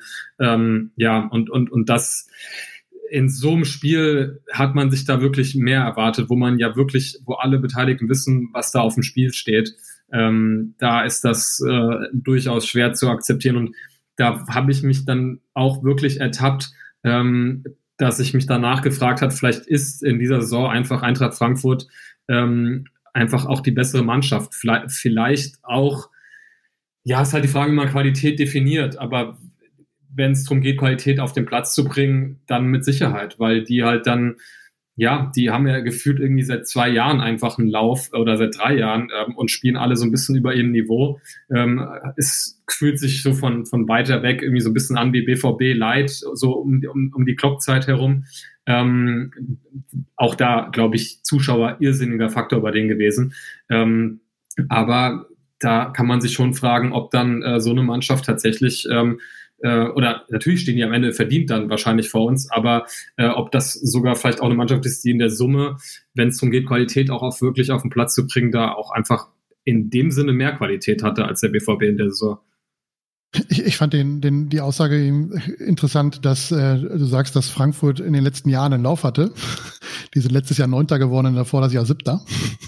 Also ja, es hat sich zumindest in der Tabelle nicht wieder gespielt, aber dieses Jahr muss man ihn einfach attestieren und wird das, das sagen, zeigen auch die Ergebnisse. Ähm, wenn man jetzt mal die 1 zu 2 Niederlage beim SV Werder Bremen äh, rausnimmt, was einfach ein Ausrutscher ist, verlieren sie halt solche Spiele gegen unter, untertabellarische Gegner einfach nicht. Ja, Union haben sie, glaube ich, eins nach Hause geschickt, wenn ich es richtig im Kopf habe, oder 5 zu 2. Und das gelingt dem BVB aktuell überhaupt gar nicht. Also diese vermeintlich leichten Gegner souverän, solide und ohne große Aufregung zu bespielen und mit drei Punkten nach Hause zu gehen. Jedes, jedes Spiel gegen diese kleinen Gegner in Anführungsstrichen ist unglaublich eng und unglaublich äh, fehlerbehaftet beim BVB. 2 zu 2 gegen Köln, Niederlage bei Union Berlin, 1 zu 1 zu Hause gegen Mainz, 2 zu 2 gegen Hoffenheim und solche Geschichten. Und das kostet dem BVB am Ende ähm, die Champions League. In, in diesen Spielen die Punkte liegen zu lassen, ähm, das holst du dann am Ende nicht auf. Ähm, dass du jetzt gegen Frankfurt, da unterscheiden sich ja auch die Geister, ob das Spiel jetzt ein gutes Spiel war, ein offener Schlagabtausch oder halt auch irgendwie nicht so gut. Ich, ich würde da schon fast funny zustimmen. Ich fand das Spiel nicht, nicht, hatte kein großes Niveau, fand ich. Frankfurt hat gut verteidigt und hat immer versucht, seine, seine Konter zu setzen was dann ja auch immer mal wieder gelungen ist ähm, beim 1-0 und beim 2-1. Und der BVB hat einfach eindeutig gezeigt, dass er mit Ausnahme von zwei Chancen von Haaland, glaube ich, relativ früh beim Stand von 0-0, wo es aus relativ aussichtsreicher Position zweimal an, am Trab scheitert, ähm, aber kaum sich in der zweiten Halbzeit vor allem kaum wirklich ernsthafte Torchancen rausgespielt. Sieht man halt wieder das Offensivproblem vom BVB in dieser Saison dass einfach die Qualität dieses Jahr nicht auf den Platz gebracht werden kann. Jetzt ist Sancho hat fehlt, das merkst du überall. Und selbst der hatte ja nicht das Niveau vor seiner Verletzung. Er war ein bisschen auf dem richtigen Weg, aber bei weitem nicht das Niveau, was er, was er im letzten Jahr hatte. Und äh, das wird halt, dass der BVB am Ende die Champions League nicht erreichen wird. Auch wenn man sich das Rest guckt, das ist ja auch nicht so einfach. Also wir spielen ja noch in Wolfsburg. Das musst du zwingend gewinnen, wenn du noch überhaupt irgendwie mitreden willst. Und dann kommt noch Leipzig nach Dortmund. Wer weiß, was die noch vorhaben. Und äh, wir sehen ja auswärts in Leipzig immer ein bisschen besser aus als zu Hause gegen die. Und äh, ja, also ich habe nicht allzu große Hoffnung bei sieben Punkten Rückstand äh, und bei der ja, nicht wirklich konstanten Leistung der Borussia in den letzten Wochen, dass da, dass da viel geht. Also auch Stuttgart war ja die erste Halbzeit war eine Katastrophe, finde ich. Da ging wirklich gar nichts nach vorne und äh, ja, zweite Halbzeit haben sie, haben sie ihre Qualität gezeigt, die sie, die sie haben, aber die sie halt nie konstant über drei, vier, fünf Spiele abrufen können. Ja, durchaus. Ähm, insgesamt muss, was, was mir bei dieser ganzen Champions League-Diskussion teilweise noch so ein bisschen untergeht, ist die Tatsache, dass man theoretisch sogar noch aufpassen müsste, dass man nachher nicht Conference League oder, oder im Zweifel vielleicht sogar gar nichts spielt. Weil, ähm, das naja, das tut ja der Pokalsieger nicht. Ja, und auch den sehe ich noch nicht. Das habe ich auch über den Champions League-Sieg gesagt, ja. Ja, ja. Äh, also mal gucken, ob wir überhaupt gegen Kiel noch spielen können diese Saison. Das ist ja auch noch nicht so ganz sicher. Ähm, ja, das ist aber bei Ange das hat sich jetzt am letzten Wochenende hat sich das noch mal ein bisschen entspannt, weil Leverkusen nicht gewonnen hat und Union ja auch äh, jetzt mittlerweile wieder weiter weg ist. Aber wenn man das das so so so lasch angeht, dann ist das auch alles noch nicht so ganz sicher. Und ich habe schon keinen Bock auf Euroleague. Mit der Conference League können sie mich wirklich jagen. Da habe ich dann glaube ich habe ich erst recht keinen Bock drauf. Ähm, ja, und Stuttgart, äh, die Überleitung hast du ja gerade schon gebracht, fand ich halt tatsächlich erste Halbzeit genauso schlecht. Also da habe ich auch gar nichts mehr erwartet. Ähm, und da fand ich es dann interessant, ähm, dass man in der ersten Halbzeit einfach viel Ballbesitz hatte, aber nichts damit anzufangen wusste. Man hatte, ne, man weiß immer noch nicht, was für ein Fußball gerade der BVB spielt. Und dann wird nochmal quergelegt und, und rübergepasst und irgendwann schießt mal einer oder sowas, aber das war's dann halt auch. Und Haaland kriegt den Ball und soll sich dann was einfallen lassen. Und dann fand ich es in der zweiten Halbzeit interessant, dass man da auf einmal ich weiß gar nicht, was da großartig anders gelaufen ist, aber auf einmal war Zug zum Spiel drin. Auf einmal wollten die aufs Tor gehen und, und weiß nicht, es wurde ein bisschen schneller kombiniert, ein bisschen mehr aufs Tor geschossen, auch aus, aus sinnvollen Situationen. Ähm, und, und dann braucht es eben nur sieben Minuten, dass du dann auf einmal wieder führst. Ne? Und so einfach könnte es eigentlich sein, aber man ruft es so selten ab. Und genauso bricht man dann halt auch wieder ein. Ne? Eigentlich muss es, muss es schon in der 65. Minute 2-2 stehen, weil Kulibali am, am Pfosten, am zweiten Pfosten komplett frei steht und den neben das Tor schießt, so Timo Werner-artig. Ähm, ja, und dann ist es am Ende Ansgar Knauf, der es rettet. Äh, was mich sehr freut für ihn, was aber auch wieder vielsagend ist für den Rest der Mannschaft. Wenn dann der 19-jährige eingewechselte Spieler, der die erste offensive Auswechseloption ist, vor Julian Brandt, vor Torgan Hazard ähm, und das auch vollkommen zu Recht ist, ähm, ja, der das dann eben aus, aus dem Feuer, die Kohlen aus dem Feuer holen muss. Ne? Und das ist schön für, für Knauf und freut mich für ihn und bin mir noch nicht so ganz sicher, was für eine Rolle er langfristig spielen wird. Aber ja, das, das sagt über uns eigentlich auch viel aus wieder, dieses Spiel. Ich habe mir, ich weiß gar nicht, ob es gegen Stuttgart war oder schon das Spiel vorher, aber ich mir mal so, habe ich mir mal so überlegt, man müsste mal einem Sportpsychologen fragen, wieso es eigentlich dazu kommt, wenn ein oder zwei Spieler, ich sage jetzt einfach mal Marco Reus und äh, Sancho, nicht so ganz die sportliche Form haben wie im Jahr, wieso sich alle anderen anstecken. Also das ist ja, das ist ja schlimmer als Corona-Pandemie teilweise. Also wenn wirklich ein, zwei Spieler nicht funktionieren, weil sie, weil sie ja eine Form sprechen. Das ist die neue Dortmunder Variante. Ja, genau, die, die D1 oder D1909 äh, Mutante. Ähm, das fand ich, finde ich, das ist mir auch schon vor drei Jahren aufgefallen, als, als der BVB auf dem letzten Drücker unter Stöger in die Champions League gekommen ist, dass das einfach auch ein Komplettversagen ist. Also wirklich von Torwart bis zum Stürmer wirklich alle ihre, ihre Probleme haben, ihre, da niemand heraussticht, der, der vorangeht, der, der vielleicht auch mal dann halt auch einspringt, wenn so ein Marco Reus nicht in Form ist oder so ein, so ein Sancho nicht in Form ist. Ja, da hast du niemanden, der, da, ja, mal den, das Ruder rumreißt, um es mal so zu formulieren, ähm, oder der da auch mit, mit, mit breiter Brust vorangeht. Und ja, das finde ich total faszinierend, dass das auch bei anderen Mannschaften funktioniert, oder passiert das auch. Also, dass dann wirklich nichts geht, dann von vorne bis hinten. Die sind ein Jahr deutscher Meister und im Jahr danach spielen sie, haben sie große Probleme, den Tabellenletzten zu schlagen. Und äh, das finde ich immer wieder faszinierend. Und beim BVB kommt mir das nur leider in den letzten Jahren zu häufig vor, muss ich ehrlich sagen. Ich glaube, das ist wahrscheinlich dann auch so ein Aspekt oder ein Teilaspekt von diesem was jetzt, glaube ich, auch mittlerweile so ein bisschen als Kritik auch in die Medien äh, Einkehr gefunden hat, dieses Leistungskultur, glaube ich, das ist so, ähm, ja, ne, dass, dass, dass irgendwie die ganze Mannschaft da ähm, ja so, so gewisse Grund, sich auf gewisse Grundvoraussetzungen irgendwie einigen, einigen kann, also Spielkultur, Leistungskultur ähm, und, und dass dann ja der Einzelne dann quasi gar nicht mehr so wichtig ist, sondern ähm, irgendwie immer so, so Mindest Anforderungen, die irgendwie jeder zu erfüllen bereit imstande ist, wenn das der Satz jetzt grammatikalisch Sinn gemacht hat. Aber ähm, das ist ja wirklich so so dieses Undefinierbare, wo wir ja schon öfters hier drüber gesprochen haben, ähm, was, wie würde ich dir zustimmen, nicht mit dran liegt, dass der einzelne Spieler sportlich so entscheidend für den Gesamterfolg ist, sondern eher, dass es da irgendwie dran fehlt, dass sich alle gemeinsam irgendwie an so einem am Schopf da irgendwie wieder rausziehen äh, ziehen können. Ähm, was ich mir noch bei Fanny äh, gedacht hatte, was du vorhin gesagt hast, ähm, das finde ich eigentlich so witzig, weil man nach so einem Spiel wie am Wochenende und das da gab es mehrere Spiele in dieser Saison, die so so waren, da hat man irgendwie wegen diesem Knauftor, war man ja durchaus euphorisiert so ein bisschen und vergisst dann eigentlich, dass es ja eigentlich wieder total absurd war. Also das, also dass ja keine, dass es eine indiskutable Leistung eigentlich war, die man da über 90 Minuten abgerufen hat. Und, äh, und, und dass es auch absurd ist, dass, wie du sagst, so jemand wie Knauf überhaupt da auf dem Platz landet. Ähm, und äh, da Spielern wie Brandt äh, und Hazard quasi vorgezogen wird. Ähm, und in der gleichen Woche auch von Beginn an gegen Manchester City gespielt hat. Also das äh, ist äh, so, wie, wie, wie du sagst, ich freue mich da extrem für ihn, ähm, obwohl ich den BVB YouTube-Kanal nicht so sehr oft betrachte, habe ich mir sogar mal dieses Video da angeguckt, was sie mit ihm gemacht haben und ist ja auch wirklich ein total lieber, schüchterner, netter Junge, der ähm, für den das ja wirklich einfach eine geile Geschichte ist.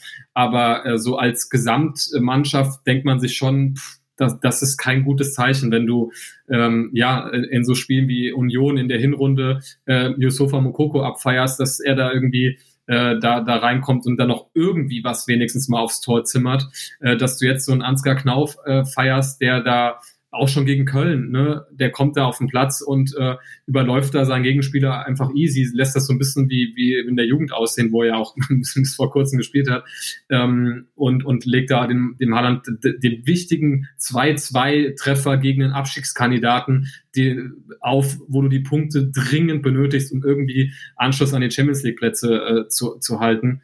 Und äh, dann ist der gleiche Typ derjenige, der ein Last-Minute-Tor quasi schießt gegen auch eine Mannschaft, die du schlagen musst und äh, in einem genauso wichtigen Spiel.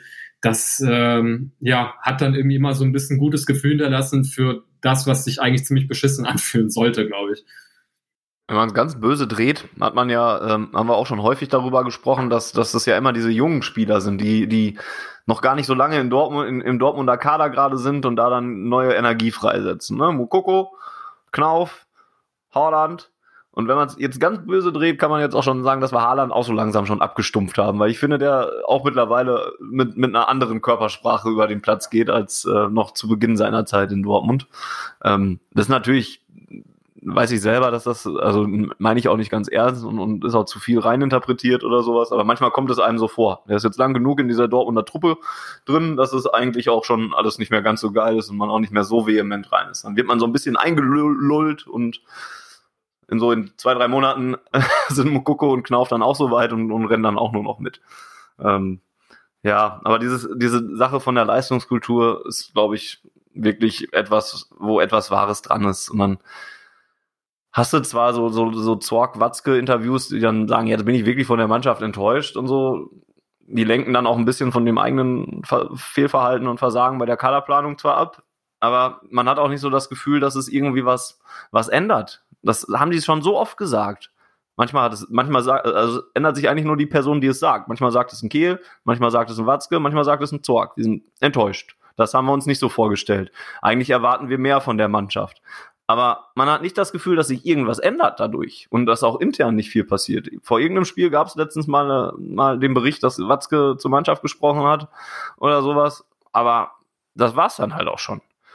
Ähm, wenn das bei anderen Vereinen passiert, dann, dann hat man eher das Gefühl, dass, dass es halt auch wirklich Konsequenzen für die Leute hat. Dass dann halt auch mal wirklich einer auf der Bank zum Beispiel landet oder sowas. Ich weiß selber nicht, was es da großartig für Konsequenzen geben kann oder sollte. Weiß ich nicht, weil das ja alles intern auch behandelt werden müsste. Aber das, das ist halt auch nur ein Gefühl. Aber dieses Gefühl habe ich halt nicht, dass da irgendwie dass da irgendeiner, wenn er regelmäßig schlechte Leistungen bringt, irgendwelche Konsequenzen fürchten. Wobei ich äh, da, das hatte ich hier auch, glaube ich, mal in der Folge gesagt, äh, bei Terzic schon äh, den Eindruck hatte, dass er ähm, das schon besser moderiert, weil wir haben jetzt gerade drüber gesprochen, dann setzt du halt auch mal mit einer Sor Birki plötzlich auf die Bank und machst im Zuge von so einer Ver äh, Verletzung, wechselst du den Torwart aus. Auch Reus landete ja dann mal nach einem, äh, nach einem weiteren schlechten Spiel dann auch mal komplett auf der Bank, äh, wurde jetzt auch häufiger dann äh, für ausgewechselt. Da gab es dann auch wieder diese Debatten, weil er dann auch nicht so happy drüber war. Ähm, Julian Brandt, muss man auch sagen, hat unter Favre deutlich mehr gespielt ähm, und genauso wenig gezeigt wie unter Terzic, nur dass er unter Terzic jetzt dann auch äh, ja doch dann auch längerfristig dann auch auf der Bank gelandet ist und äh, da habe ich auch nicht den Eindruck, dass, dass es da wieder auch so einen Weg zurückgeben wird. Ähm, und gleichzeitig vielleicht auch das Gegenbeispiel, weil da wird, gab es ja immer diese Geschichten, klar, dass, äh, wie viel man dann da in der Öffentlichkeit drüber dann wirklich mitbekommt, ist die andere Frage, äh, über so Mutterhut, wo man ja so das wurde ja so ein bisschen so inszeniert als oder dargestellt, oder das hat, glaube ich, auch Terzic auch bestätigt, dass es wohl äh, nach seiner Übernahme da ein deutliches Gespräch über ja, was auch immer gegeben hat, so grundlegende Dinge hat er das, glaube ich, genannt. Und plötzlich war der Junge dann ähm, ja wie ausgewechselt und, und, und spielt dann ständig. Also da, da habe hab ich bei Terzic schon ein gutes Gefühl, ein besseres Gefühl gehabt, dass er ähm, da auch eher mal äh, geneigt ist, das nicht einfach so über sich ergehen zu lassen und wir, wir lassen es jetzt geduldig weiterlaufen, ähm, wie man das ja bei Favre eher so, ähm, ja, so hatte man bei ihm mal so ein bisschen das Gefühl, sondern eher vielleicht auch ein bisschen Mut, ähm, ja, da, da auch dann mal so an der einen oder anderen Stelle Konsequenzen zu ziehen, was mich, ähm, also bei Brand finde ich das sehr eklatant eigentlich, dass, dass der wirklich jetzt faktisch gar keine Rolle mehr spielt. Klar, dann wird er mal am Ende reingeworfen, wenn du irgendwie denkst, äh, er kann durch sein Talent vielleicht doch nochmal eine entscheidende Szene haben, aber das ist dann auch äh, Grunde wahrscheinlich sogar äh, ja hinter Rainier in der Ranghackeordnung momentan, wenn du den bringst von der Bank da sehe ich zumindest schon so eine leichte Tendenz, sowas vielleicht zu etablieren, wie so eine Leistungskultur. Aber ich glaube, da reden wir auch nichts, was du mal mitten in der Saison mit ähm, englischen Wochen mal eben machst, so als Interimstrainer, der, wo dann auch alle wissen, ne, ich muss mich im Zweifel nicht bei dem anbieten, sondern bei dem Typ, der gerade noch Gladbach trainiert. Ähm, das, das hilft wahrscheinlich auch nicht da, dabei, dass du ähm, ja so diese intrinsische Motivation der Spieler wächst, selbst sich da ein bisschen mal in Szene zu setzen. Ich finde, du könntest äh, Meunier auch noch in die Aufzählung mit aufnehmen. Der spielt ja auch nicht mehr so die große Rolle, ähm, weil sich, weil sich Terzic dann doch schon für Morey entschieden hat und auch Morey, müssen wir ganz ehrlich sagen, ist jetzt nicht sportlich über jeden Zweifel erhaben. Also der hat schon auch noch seine seine groben in Stuttgart den groben Patzer, aber auch immer mal wieder so so Unsicherheiten drin. Ballverluste oder auch Pässe, wo ich mir denke, den Gegenspieler habe ich schon kommen sehen, also war klar, wo der Ball hingeht. Ähm, von daher, ähm, ja, also ich finde es auf jeden Fall, was das betrifft, auf jeden Fall gut, dass, dass wir da so ein bisschen ja, leistungsbezogener aufstellen, finde ich. Ähm, was mir aber ganz grundsätzlich beim BVB fehlt, und ich glaube, dass das, ja, ich, ich weiß nicht, wie der BVB das implementieren will, weil das, glaube ich, gar nicht so einfach ist. Das ist einfach diese, ja, die gescheite Arbeitsauffassung. Moment mal eben. Ähm, ich finde, man sieht es beim, beim FC Bayern München zum Beispiel, sieht man das ganz gut. Ähm, die haben ja jetzt in den letzten Jahren immer erfolgreich Fußball gespielt, die haben aber fast den kompletten Kader einmal ausgetauscht. Wenn man jetzt mal von Lewandowski ein neuer absieht, aber da sind immer wieder neue Spieler hinzugekommen. So ein Kimmich ist irgendwann dazugekommen, ein Leon Goretzka ist irgendwann dazugekommen, Serge Gnabry, Leroy Sané und so weiter. Und die verkörpern halt diese, diese Siegermentalität, die ein Lewandowski, ein Müller, ein, ein, ein äh, Manuel Neuer halt so ja, gelernt haben von Schweinsteiger und was weiß ich, wie sie alle hießen 2013. Ähm, dann nach den Jahren, wo der BVB ihnen so ein bisschen die Grenzen aufgezeigt hat und sie sich dann entsprechend neu ausgerichtet haben. Ähm, das geben die halt weiter und das funktioniert beim BVB halt leider überhaupt nicht. Ich sehe da ehrlich gesagt im Kader auch niemanden, der das wirklich richtig vorleben kann, diese, diese richtige Arbeitseinstellung. Man sieht ja oder man liest auch immer wieder, Spieler X war beim Training zu spät, Spieler Y äh, hat nachts um drei noch Playstation gespielt, dann disziplinarische Maßnahmen gegen Sancho hier, disziplinarische Mannschaft, äh, Maßnahmen gegen Sancho dort. Das sind halt so Dinge, die liest du beim FC Bayern eher nicht so wirklich in den letzten Jahren. Und wie gesagt, diese Mentalität und diese Arbeitsauffassung, ähm, ist halt auch ein Zeichen für einen sportlichen Erfolg. Und äh, klar wird der BVB selbst mit, mit so einer Einstellung äh, vermutlich nicht äh, deutscher Meister werden oder äh, nicht in jedem Jahr, in diesem Jahr vielleicht schon, wenn selbst Leipzig oben mitspielen kann. Aber das ist so eine gewisse Grundeinstellung, die mir beim BVB leider in diesem Jahr und auch schon vor drei Jahren unter Stöger äh, gefehlt hat.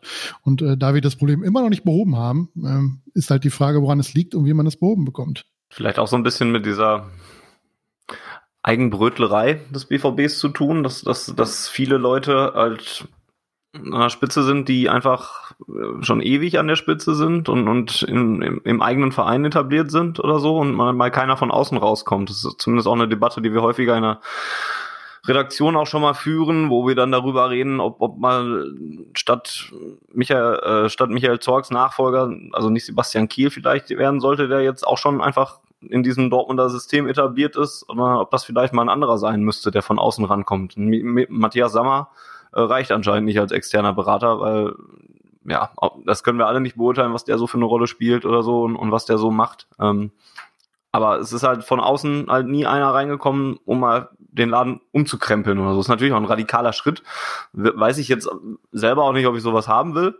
Ähm, aber ich glaube, in Dortmund spielt das halt auch schon so eine Rolle. Hm, weiß nicht, wie lange ist Aki Watzke jetzt äh, Vorsitzender der Geschäftsführung seit 2005, glaube ich, ne? Also seitdem ja, dann irgendwann oder so 2005, Meier und Niebaum gehen mussten, ja. Weil das ja. ja. eigentlich auch, ich weiß nicht, ob das ein großer Faktor ist. Ich meine, wenn du dir die Führungsriege Bayern München anguckst, die ist seit Jahren dieselbe. Also außer dass sie mal ab und zu die Positionen tauschen.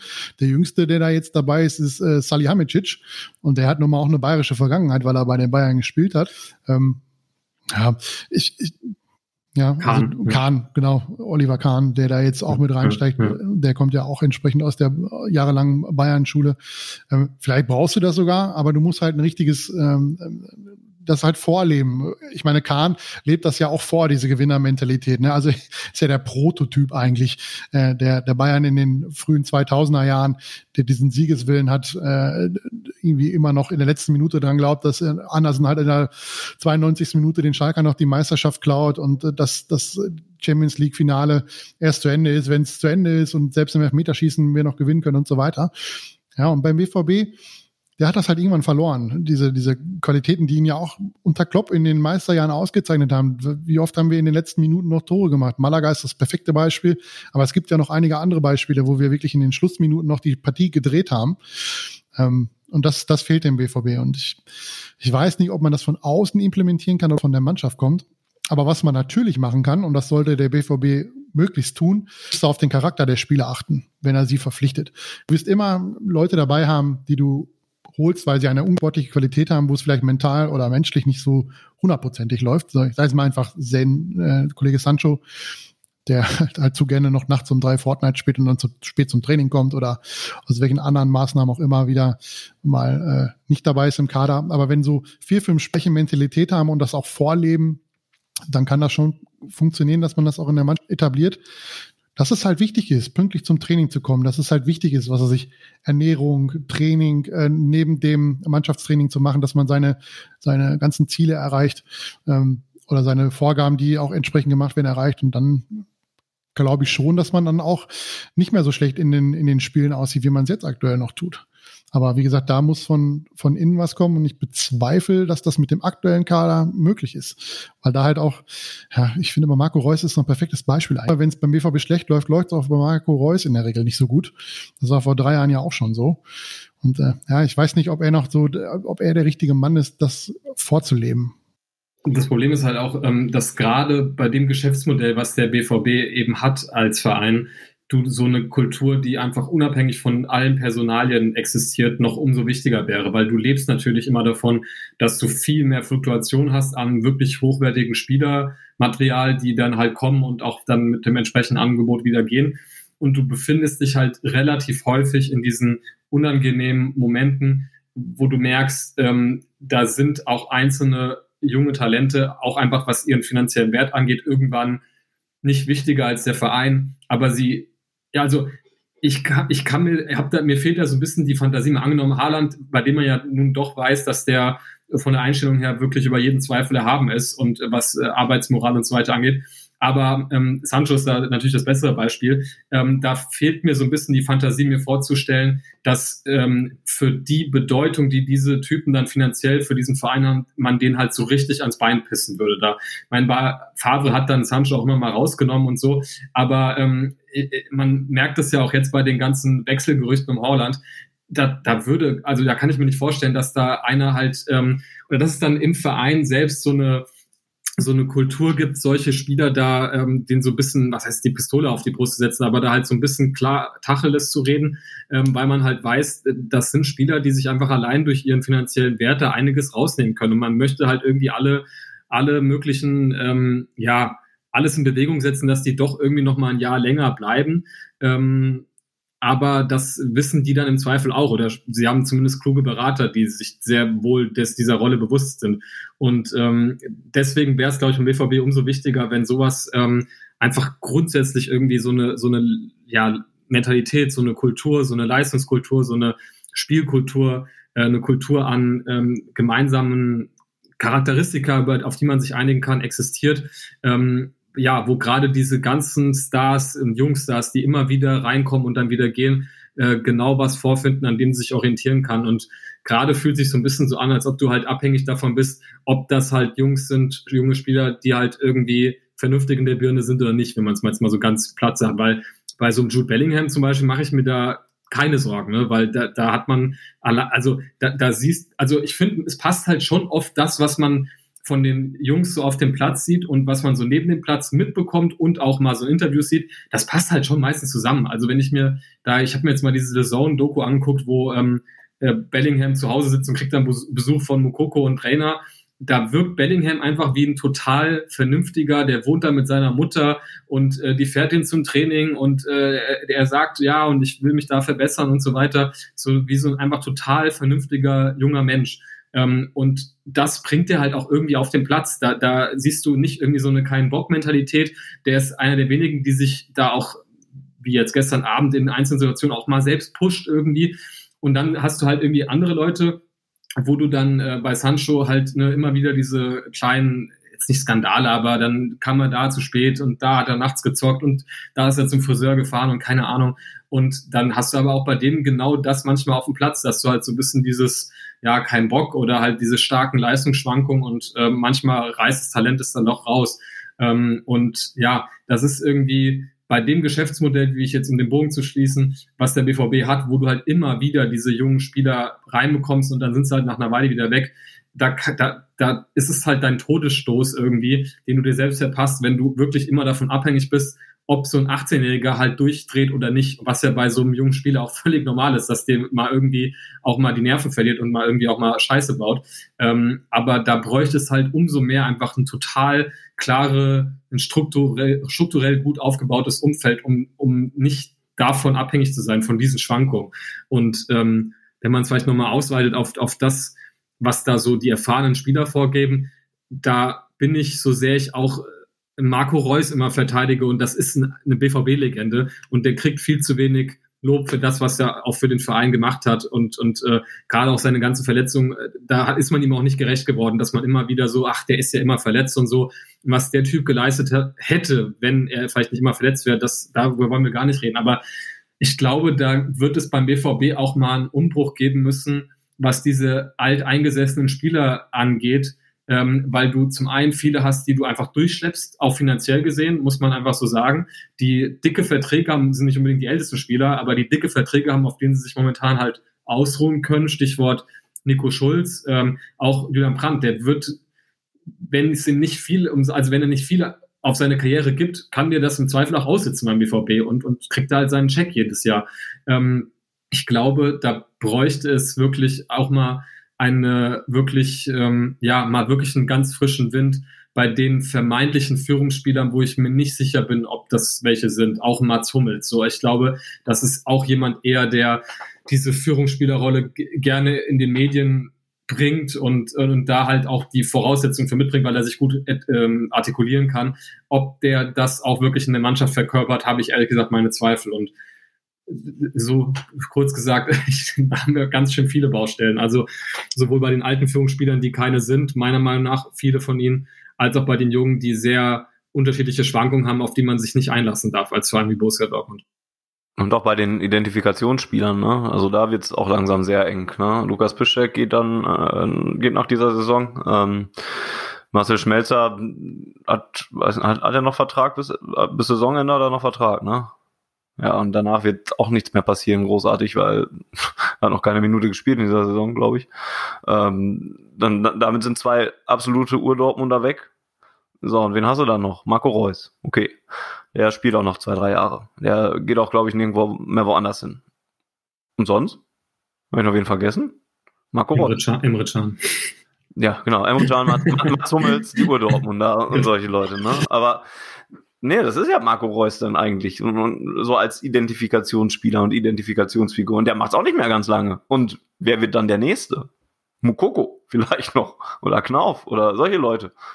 Felix Passlack äh, soll seinen Vertrag verlängern, aber das ist auch keine, klar, der kommt schon aus der Dortmunder Jugend, so wie, wie Mukoko und Knauf Also Coco kommt auch nicht aus der Dortmunder Jugend.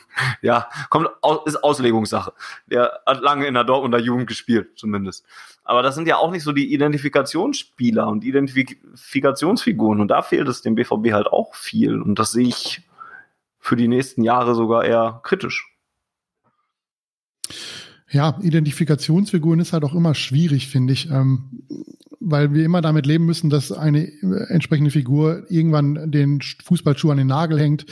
Sei es Sebastian Kehl beim BVB, Schweinsteiger in München, Gerard in Liverpool oder also Ryan Giggs in Manchester. Also diese großen Spieler, die, die einen Verein verkörpern, die hören halt irgendwann auf, weil, weil sie selber merken, dass sie sportlich vielleicht auch nicht mehr mithalten können. Und dann ist es besser, rechtzeitig aufzuhören, als dann nochmal irgendwo seine letzten zwei Jahre in, in den USA zu verbringen, um ein bisschen vor die Murmel zu treten, um noch ein bisschen Kohle zu verdienen. Ähm, ich glaube auch gar nicht so ein großes Thema ist, weil ja, was möchte der Fan denn sehen? Im, Im, Prinzip ist es ja egal, wo der Spieler herkommt. Ähm, er möchte sehen, dass der Spieler seine Leistung bringt, dass er sich für den Verein aufreißt und, und wenn es geht, irgendwie schön lange beim BVB bleibt. Ne? Und äh, wenn das zusammenkommt, dann dann hat man ihn früher oder später entwickelt man ihn dann zur entsprechenden Galionsfigur für diese Dekade, in der er dann da spielt. Ähm, um, um auf äh, Georgs Punkt zurückzukommen, ich finde ja, wenn, wenn die Mannschaft ein, dieses System vorlebt, durch, durch diverse Spieler, auch ältere Spieler, dass sich dann vielleicht auch gar nicht mehr so die, die großen Probleme mit äh, Unpünktlichkeiten und solche Geschichten halt auch zeigen weil eben halt äh, das anders vorgelebt wird. Aber wenn man beim BVB auch in die letzten Jahre reinguckt, äh, Dembele und Aubameyang sind da die perfekten Beispiele. Die haben sich halt aus dem laufenden Vertrag herausgepresst, indem sie nicht mehr zum Training erschienen sind. Und das macht, glaube ich, sehr, sehr viel kaputt. Und äh, das muss man auf jeden Fall verhindern. Das hat man dann in den darauffolgenden Jahren ganz gut hinbekommen. Ich hoffe, dass, dass das auch noch diesen Sommer gilt bei Haaland und bei Sancho, dass man sowas auf keinen Fall haben will, weil wenn du so Spieler holst, weißt du ja nie, wie sie sich auch mental entwickeln und was die für entsprechende Flöhe ins Ohr gesetzt bekommen von ihren äh, Beratern. Das Risiko ist immer da, dass sowas passiert. Aber wenn da eine Mannschaft ist, die, die etwas vorlebt, die diesen Charakter vorlebt und auch den, ja, einfach so ein paar Werte vorlebt, dass das dann nicht passiert. Dass, dass die eingenordet werden, diese Spieler, dass man ihnen dann nochmal sagt, dass, ich meine, die, die spielen alle das gleiche Spiel. Sie wollen dahin, wo es viel Kohle gibt. Aber dass man immer sagt, es gibt Wege, wie man das schafft und es gibt Wege, wie man das nicht macht. Und sich halt nicht mehr zum Training blicken zu lassen und den Verein die Pistole auf die Brust zu setzen, ist halt nicht der richtige Weg. Und dann gibt es noch andere, die man nicht haben möchte. Und das muss halt vorgelebt werden. Und wenn das funktioniert, könnte ich mir halt schon vorstellen, dass es gar nicht so viele Eskapaden gibt oder eben halt wenn es so Kleinigkeiten sind wie, wie Sancho, der dann halt nachts um drei noch ein bisschen Fortnite zockt, ja mein Gott, dann, dann ist das halt so, solange er seine Leistung bringt, ist alles gut. Aber früher oder später, wenn das dann nicht funktioniert, muss das halt innerhalb der Mannschaft geklärt werden. Und ich vermisse so ein bisschen beim BVB von außen betrachtet, dass das passiert. Dass also dass es eine, eine richtige Führungshierarchie gibt in der ganzen Thematik oder im ganzen Team, äh, wo dieses ja, diese Arbeitseinstellung vorgelebt wird und neben sich die neuen und auch jungen Spieler aufrichten können. Und äh, ja, wenn solange es das nicht gibt, werden wir immer wieder Probleme haben, glaube ich. Auch in, weil wir halt, wie Georg gesagt hat, auch immer wieder viele Spieler verlieren. Meistens sind es ja so zwei, drei, ein richtig guter und dann noch zwei, äh, die ordentlichen Fußball gespielt haben beim BVB, die dann im Sommer gehen. Ähm, aber das ist ja auch nicht der komplette Kader, der dann da im einen Sommer verloren geht. Deswegen ja, muss es diese Hierarchie geben und dieses, ja, dieses Wertegefühl geben, dass man das vorlebt und dann wird das auch auf die nächste Generation weitergegeben. So ein Bellingham ist das perfekte Beispiel eigentlich, wie du schon sagst. Der lebt das einfach vor und ich vermute, dass der das nicht einfach irgendwie Schauspieler, der, der ist einfach ich wollte vorhin schon sagen, das liegt auch ein bisschen an der Position. Je offensiver sie spielen, umso mehr sind sie geneigt, äh, ein bisschen nur die Stränge zu schlagen. Wobei dann definitiv. Ist was dran, wenn man so nachdenkt. Ja. Also die meisten Spieler, die sich irgendwelche Verträge rausgepresst haben, wenn die zum Training erschienen sind, sind fast alles offensive Spieler, Stürmer oder offensive Außen- und Mittelfeld, während du so ein von so einem Defensivfeldspieler selten hörst. Also mir wird nur Martinez einfach nicht mehr bei Bilbao zum Training gegangen ist, das hatte aber andere Gründe, weil er nämlich Millionen auf den Tisch gelegt hat, die er da bezahlen musste für die Ausstiegsklausel ähm, und Bilbao ihn trotzdem nicht gehen lassen wollte.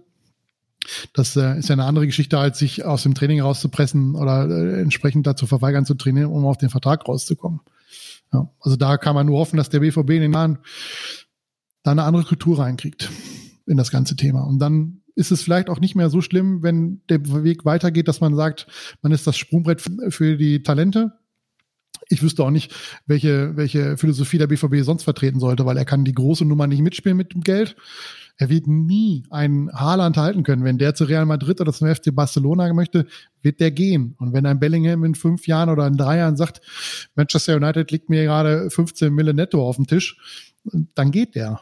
Ja, damit müssen wir leben. Also Marco Reus ist halt dem BVB verbunden, weil er in Dortmund geboren ist und weil er in Dortmund auch in der Jugend gespielt hat und weil Puma eben auch ein gutes Geld gibt äh, mit in seinem, in seinem Vertrag, da gut mithilft. Aber solche Spieler gibt's halt nicht so häufig. Und äh, das ist wichtig, dass die Kultur Einzug hält in Dortmund, dass man eine ordentliche, ordentliche Arbeitsmoral hat um vielleicht mit einer positiven Nachricht äh, dem Ende äh, entgegenzukommen, in dieser besagten äh, The Zone äh, Mini-Doku ähm, wird ja auch dann Yusufa Mokoko befragt, was so seine individuellen Ziele sind und er sagt dann, er möchte mit Borussia Dortmund eine Meisterschaft gewinnen. Von daher, ähm, das wird sehr lange dauern, bis wir das schaffen. Das heißt, wir haben vielleicht sehr viel von Yusufa Mokoko und ähm, vielleicht, äh, ja, vielleicht ist das ja ähm, wirklich sowas, was sich so ein bisschen aufbaut. Also man hat natürlich den Vorteil, wenn die wirklich so jung sind, wie sie jetzt mittlerweile beim BVB sind, also da reden wir ja nicht mehr über Spieler so um die 19, sondern eher um die 16, 17. Ähm, vielleicht ist dann auch das Fenster ein bisschen größer, ähm, weil die dann auch einfach wissen, oder in dem Fall, ja, hat man ja schon viele Hoffnung auch in so einem Bellingham, dass man weiß, dass der sich denkt, okay, ich, ich, meine Karriere habe ich immer noch komplett vor mir, wenn ich jetzt fünf Jahre beim BVB spiele. Das ist ja schon auch ein Vorteil, wenn man die Leute so jung dann mittlerweile schon in den Profi, äh, Profikader äh, integriert. Von daher, ja, ist natürlich jetzt auch gemein, einen 16-Jährigen an so eine Aussage zu messen, aber ähm, vielleicht bringt Mukoko uns ja im Gespann mit noch ein paar anderen Jungen, die wir vielleicht jetzt schon oder vielleicht noch bald sehen, äh, bringt er uns ja echt eine Meisterschaft. Ja, warum nicht? Nehmen, nehmen wir schon. Ähm, ansonsten haben wir mal wieder aufgezeigt, wie groß die Baustellen des BVBs eigentlich sind. Äh, ich weiß gar nicht, ob die mittlerweile noch irgendwann, also ob die noch reparabel sind oder ob die so sind wie die A45 und, und, und da eh nicht mehr viel passiert. Und, und wenn man da an der einen Baustelle was gefixt hat, dass dann wieder woanders Zeit für Reparaturarbeiten sind. Das ist ja ist schon eine Herausforderung. Äh, gut, dass wir nicht verantwortlich sind beim BVB und hier einfach nur in unsere Podcast-Mikrofone brabbeln können. Ähm, und, und sagen können, wie sie es, wie sie es denn bitte besser machen sollten und warum. Ohne selber viele viele Verbesserungsvorschläge zu haben. Ja, ich glaube, damit wären wir soweit durch. Wir haben die Spiele beackert, wir haben wieder einige Themen besprochen, die es da alle so rund um den WVB gibt und haben euch hoffentlich damit ja, ein bisschen mehr als anderthalb Stunden äh, Unterhaltung besorgt und, und ähm, ja, euch einen vernünftigen Podcast beschert. Ähm, wenn die beiden anderen nicht noch irgendwas haben, was sie noch in die Lostrommel laufen, wie, äh, werfen. Wie seht ihr so die, wie seht oh, ihr so die nächsten äh, Begegnungen? Was, was ist da noch drin? Ohne dass wir jetzt alles durchtippen müssen, aber jetzt haben wir erstmal Bremen und dann Union vor der Brust, wieder eine englische Woche. Union auch jemand, der dann ja doch äh, noch in den Regionen sich bewegt, wo wir auch unterwegs sind. Ich glaube, es ist, also es ist zwar platt, aber es ist eigentlich relativ einfach, dass für den BVB jetzt nur noch Siege zählen. Also und ist erstmal eigentlich, also ist auch scheißegal, gegen wen du da spielst. Ähm, viel, viel Punktverluste können wir uns nicht mehr erlauben, wenn es jetzt wirklich noch in die Champions League gehen soll. Und dann sind Bremen und Union, also gerade Bremen, äh, auch Gegner, die du weghauen musst oder die du schlagen musst, zumindest weghauen. Sehe seh ich gerade gar keinen, den wir so wirklich weghauen würden. Ähm, noch nicht mal Holstein Kiel oder irgendwie sowas, die dann halt demnächst irgendwann in den Pokal kommen. Ähm, ja, und, und, ich glaube, wie, wie ich das einschätzen soll, weiß ich schon lange nicht mehr, weil ich jede, in jedes Spiel reingehe und sage, mal gucken, was heute so passiert und keine Garantie mehr für nichts ausstellen würde eigentlich. Ähm, ja, aber es müssen Siege her. Alle, du musst alles gewinnen eigentlich und dann darauf hoffen, dass da irgendwer da oben noch Punkte lässt. Bis eigentlich hatte ich gedacht, es wird doch eher Frankfurt, die da Punkte lassen. Nach dem letzten Wochenende denke ich, wenn dann wird es doch eher Wolfsburg. Und tja, aber wenn du deine eigenen Hausaufgaben nicht machst, ist das alles egal am Ende. Dem würde ich mich anschließen. Also wir haben oft genug hier gesessen und haben gesagt, ah, jetzt hat zwei Spiele, jetzt gewinnt er die nächsten auch noch gegen Mainz und gegen keine Ahnung wen. Und dann geht's nach Gladbach, da haben wir die letzten elf Spiele alle gewonnen. Ja, nee, lief dann wieder genau anders und äh, es ist halt keine Konstanz in den Leistungen drin bei Borussia. Von daher ist im Prinzip alles drin. Wir können beide Spiele verlieren, wir können beide gewinnen. Wahrscheinlich gewinnen wir eins und spielen eins unentschieden von den nächsten beiden Heimspielen. Ja, und dann kommt wenn es überhaupt noch relevant ist, das, das Spiel in Wolfsburg, das musst du auf jeden Fall gewinnen. Völlig egal, wie die anderen Spiele vorher ausgegangen sind. Ähm, weil wenn du das nicht gewinnst, dann hast du das direkte Duell verloren, was dann ein Sechs-Punkte-Spiel ist gegen Frankfurt. Dann ist der Zug endgültig abgefahren. Also der BVB sollte sich, glaube ich, auf sich selber konzentrieren, gucken, dass er ins Pokalfinale einzieht und dass Leverkusen in Schacht hält, um zumindest in der Europa League mitzuspielen, um nicht dann schon im im Juli, während die halbe Nationalmannschaft noch in, in keine Ahnung, durch Europa tourt für die Europameisterschaften, ähm, dann schon wieder irgendwo in Finnland spielen muss. Das wäre vielleicht, glaube ich, nicht ganz so gut. Auf Wolfsburg hat man acht Punkte, ne? Ja, auf Wolfsburg hat man acht Punkte. Die spielen jetzt gegen Bayern München am Wochenende. Aber wer weiß, wie das Spiel ausgeht. Wenn uns Bayern einen Gefallen tut, dann gewinnen sie das Spiel und Dortmund gewinnt ihr Heimspiel, dann ist vielleicht noch was möglich mit dem direkten Duell vor der Brust. Aber wie gesagt, der BVB ist so gut drauf dieses Jahr, der wird eine Einladung des FC Bayern München vermutlich mit einem 1 zu 1 gegen Werder Bremen am Sonntag nicht annehmen.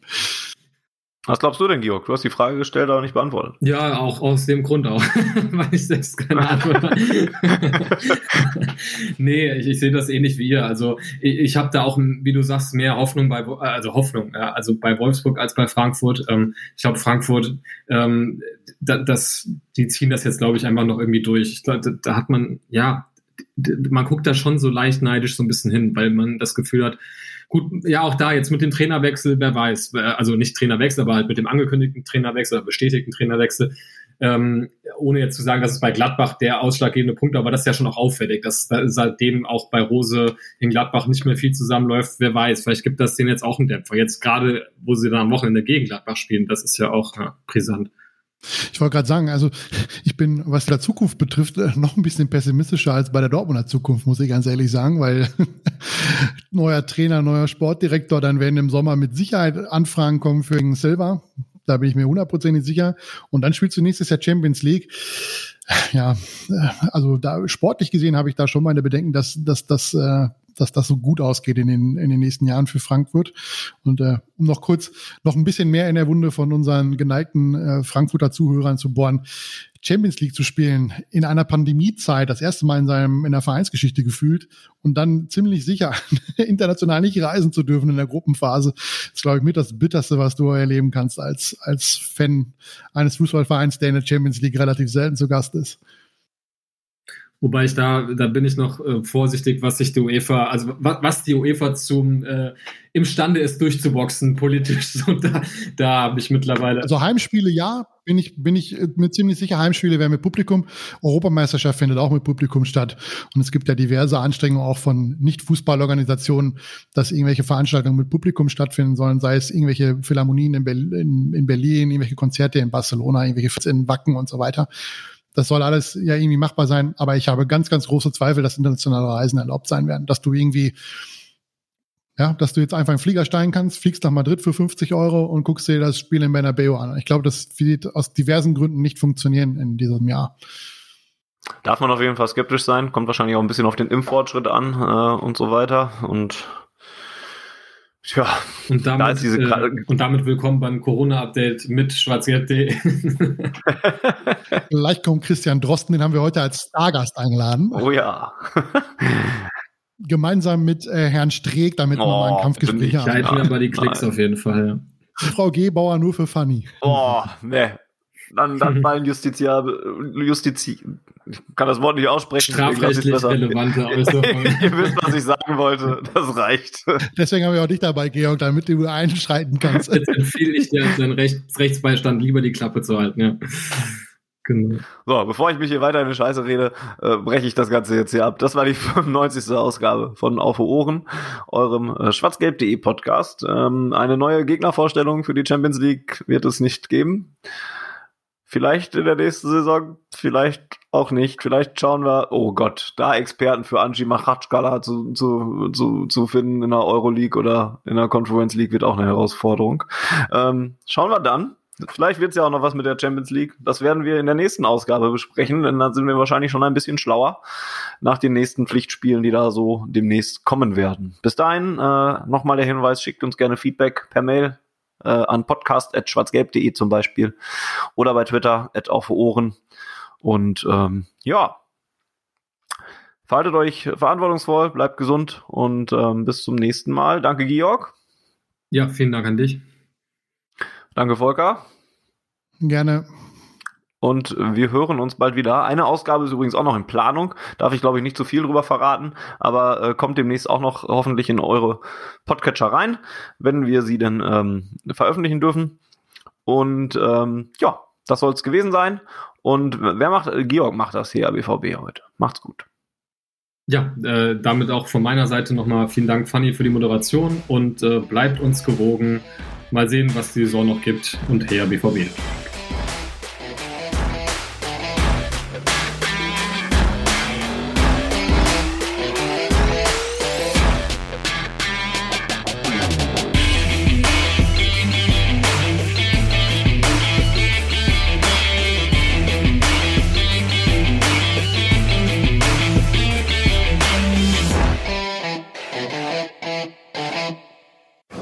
Zuhörerzahl, wie immer präsentiert von schwarzgelb.de, dem Fanzine über Borussia Dortmund.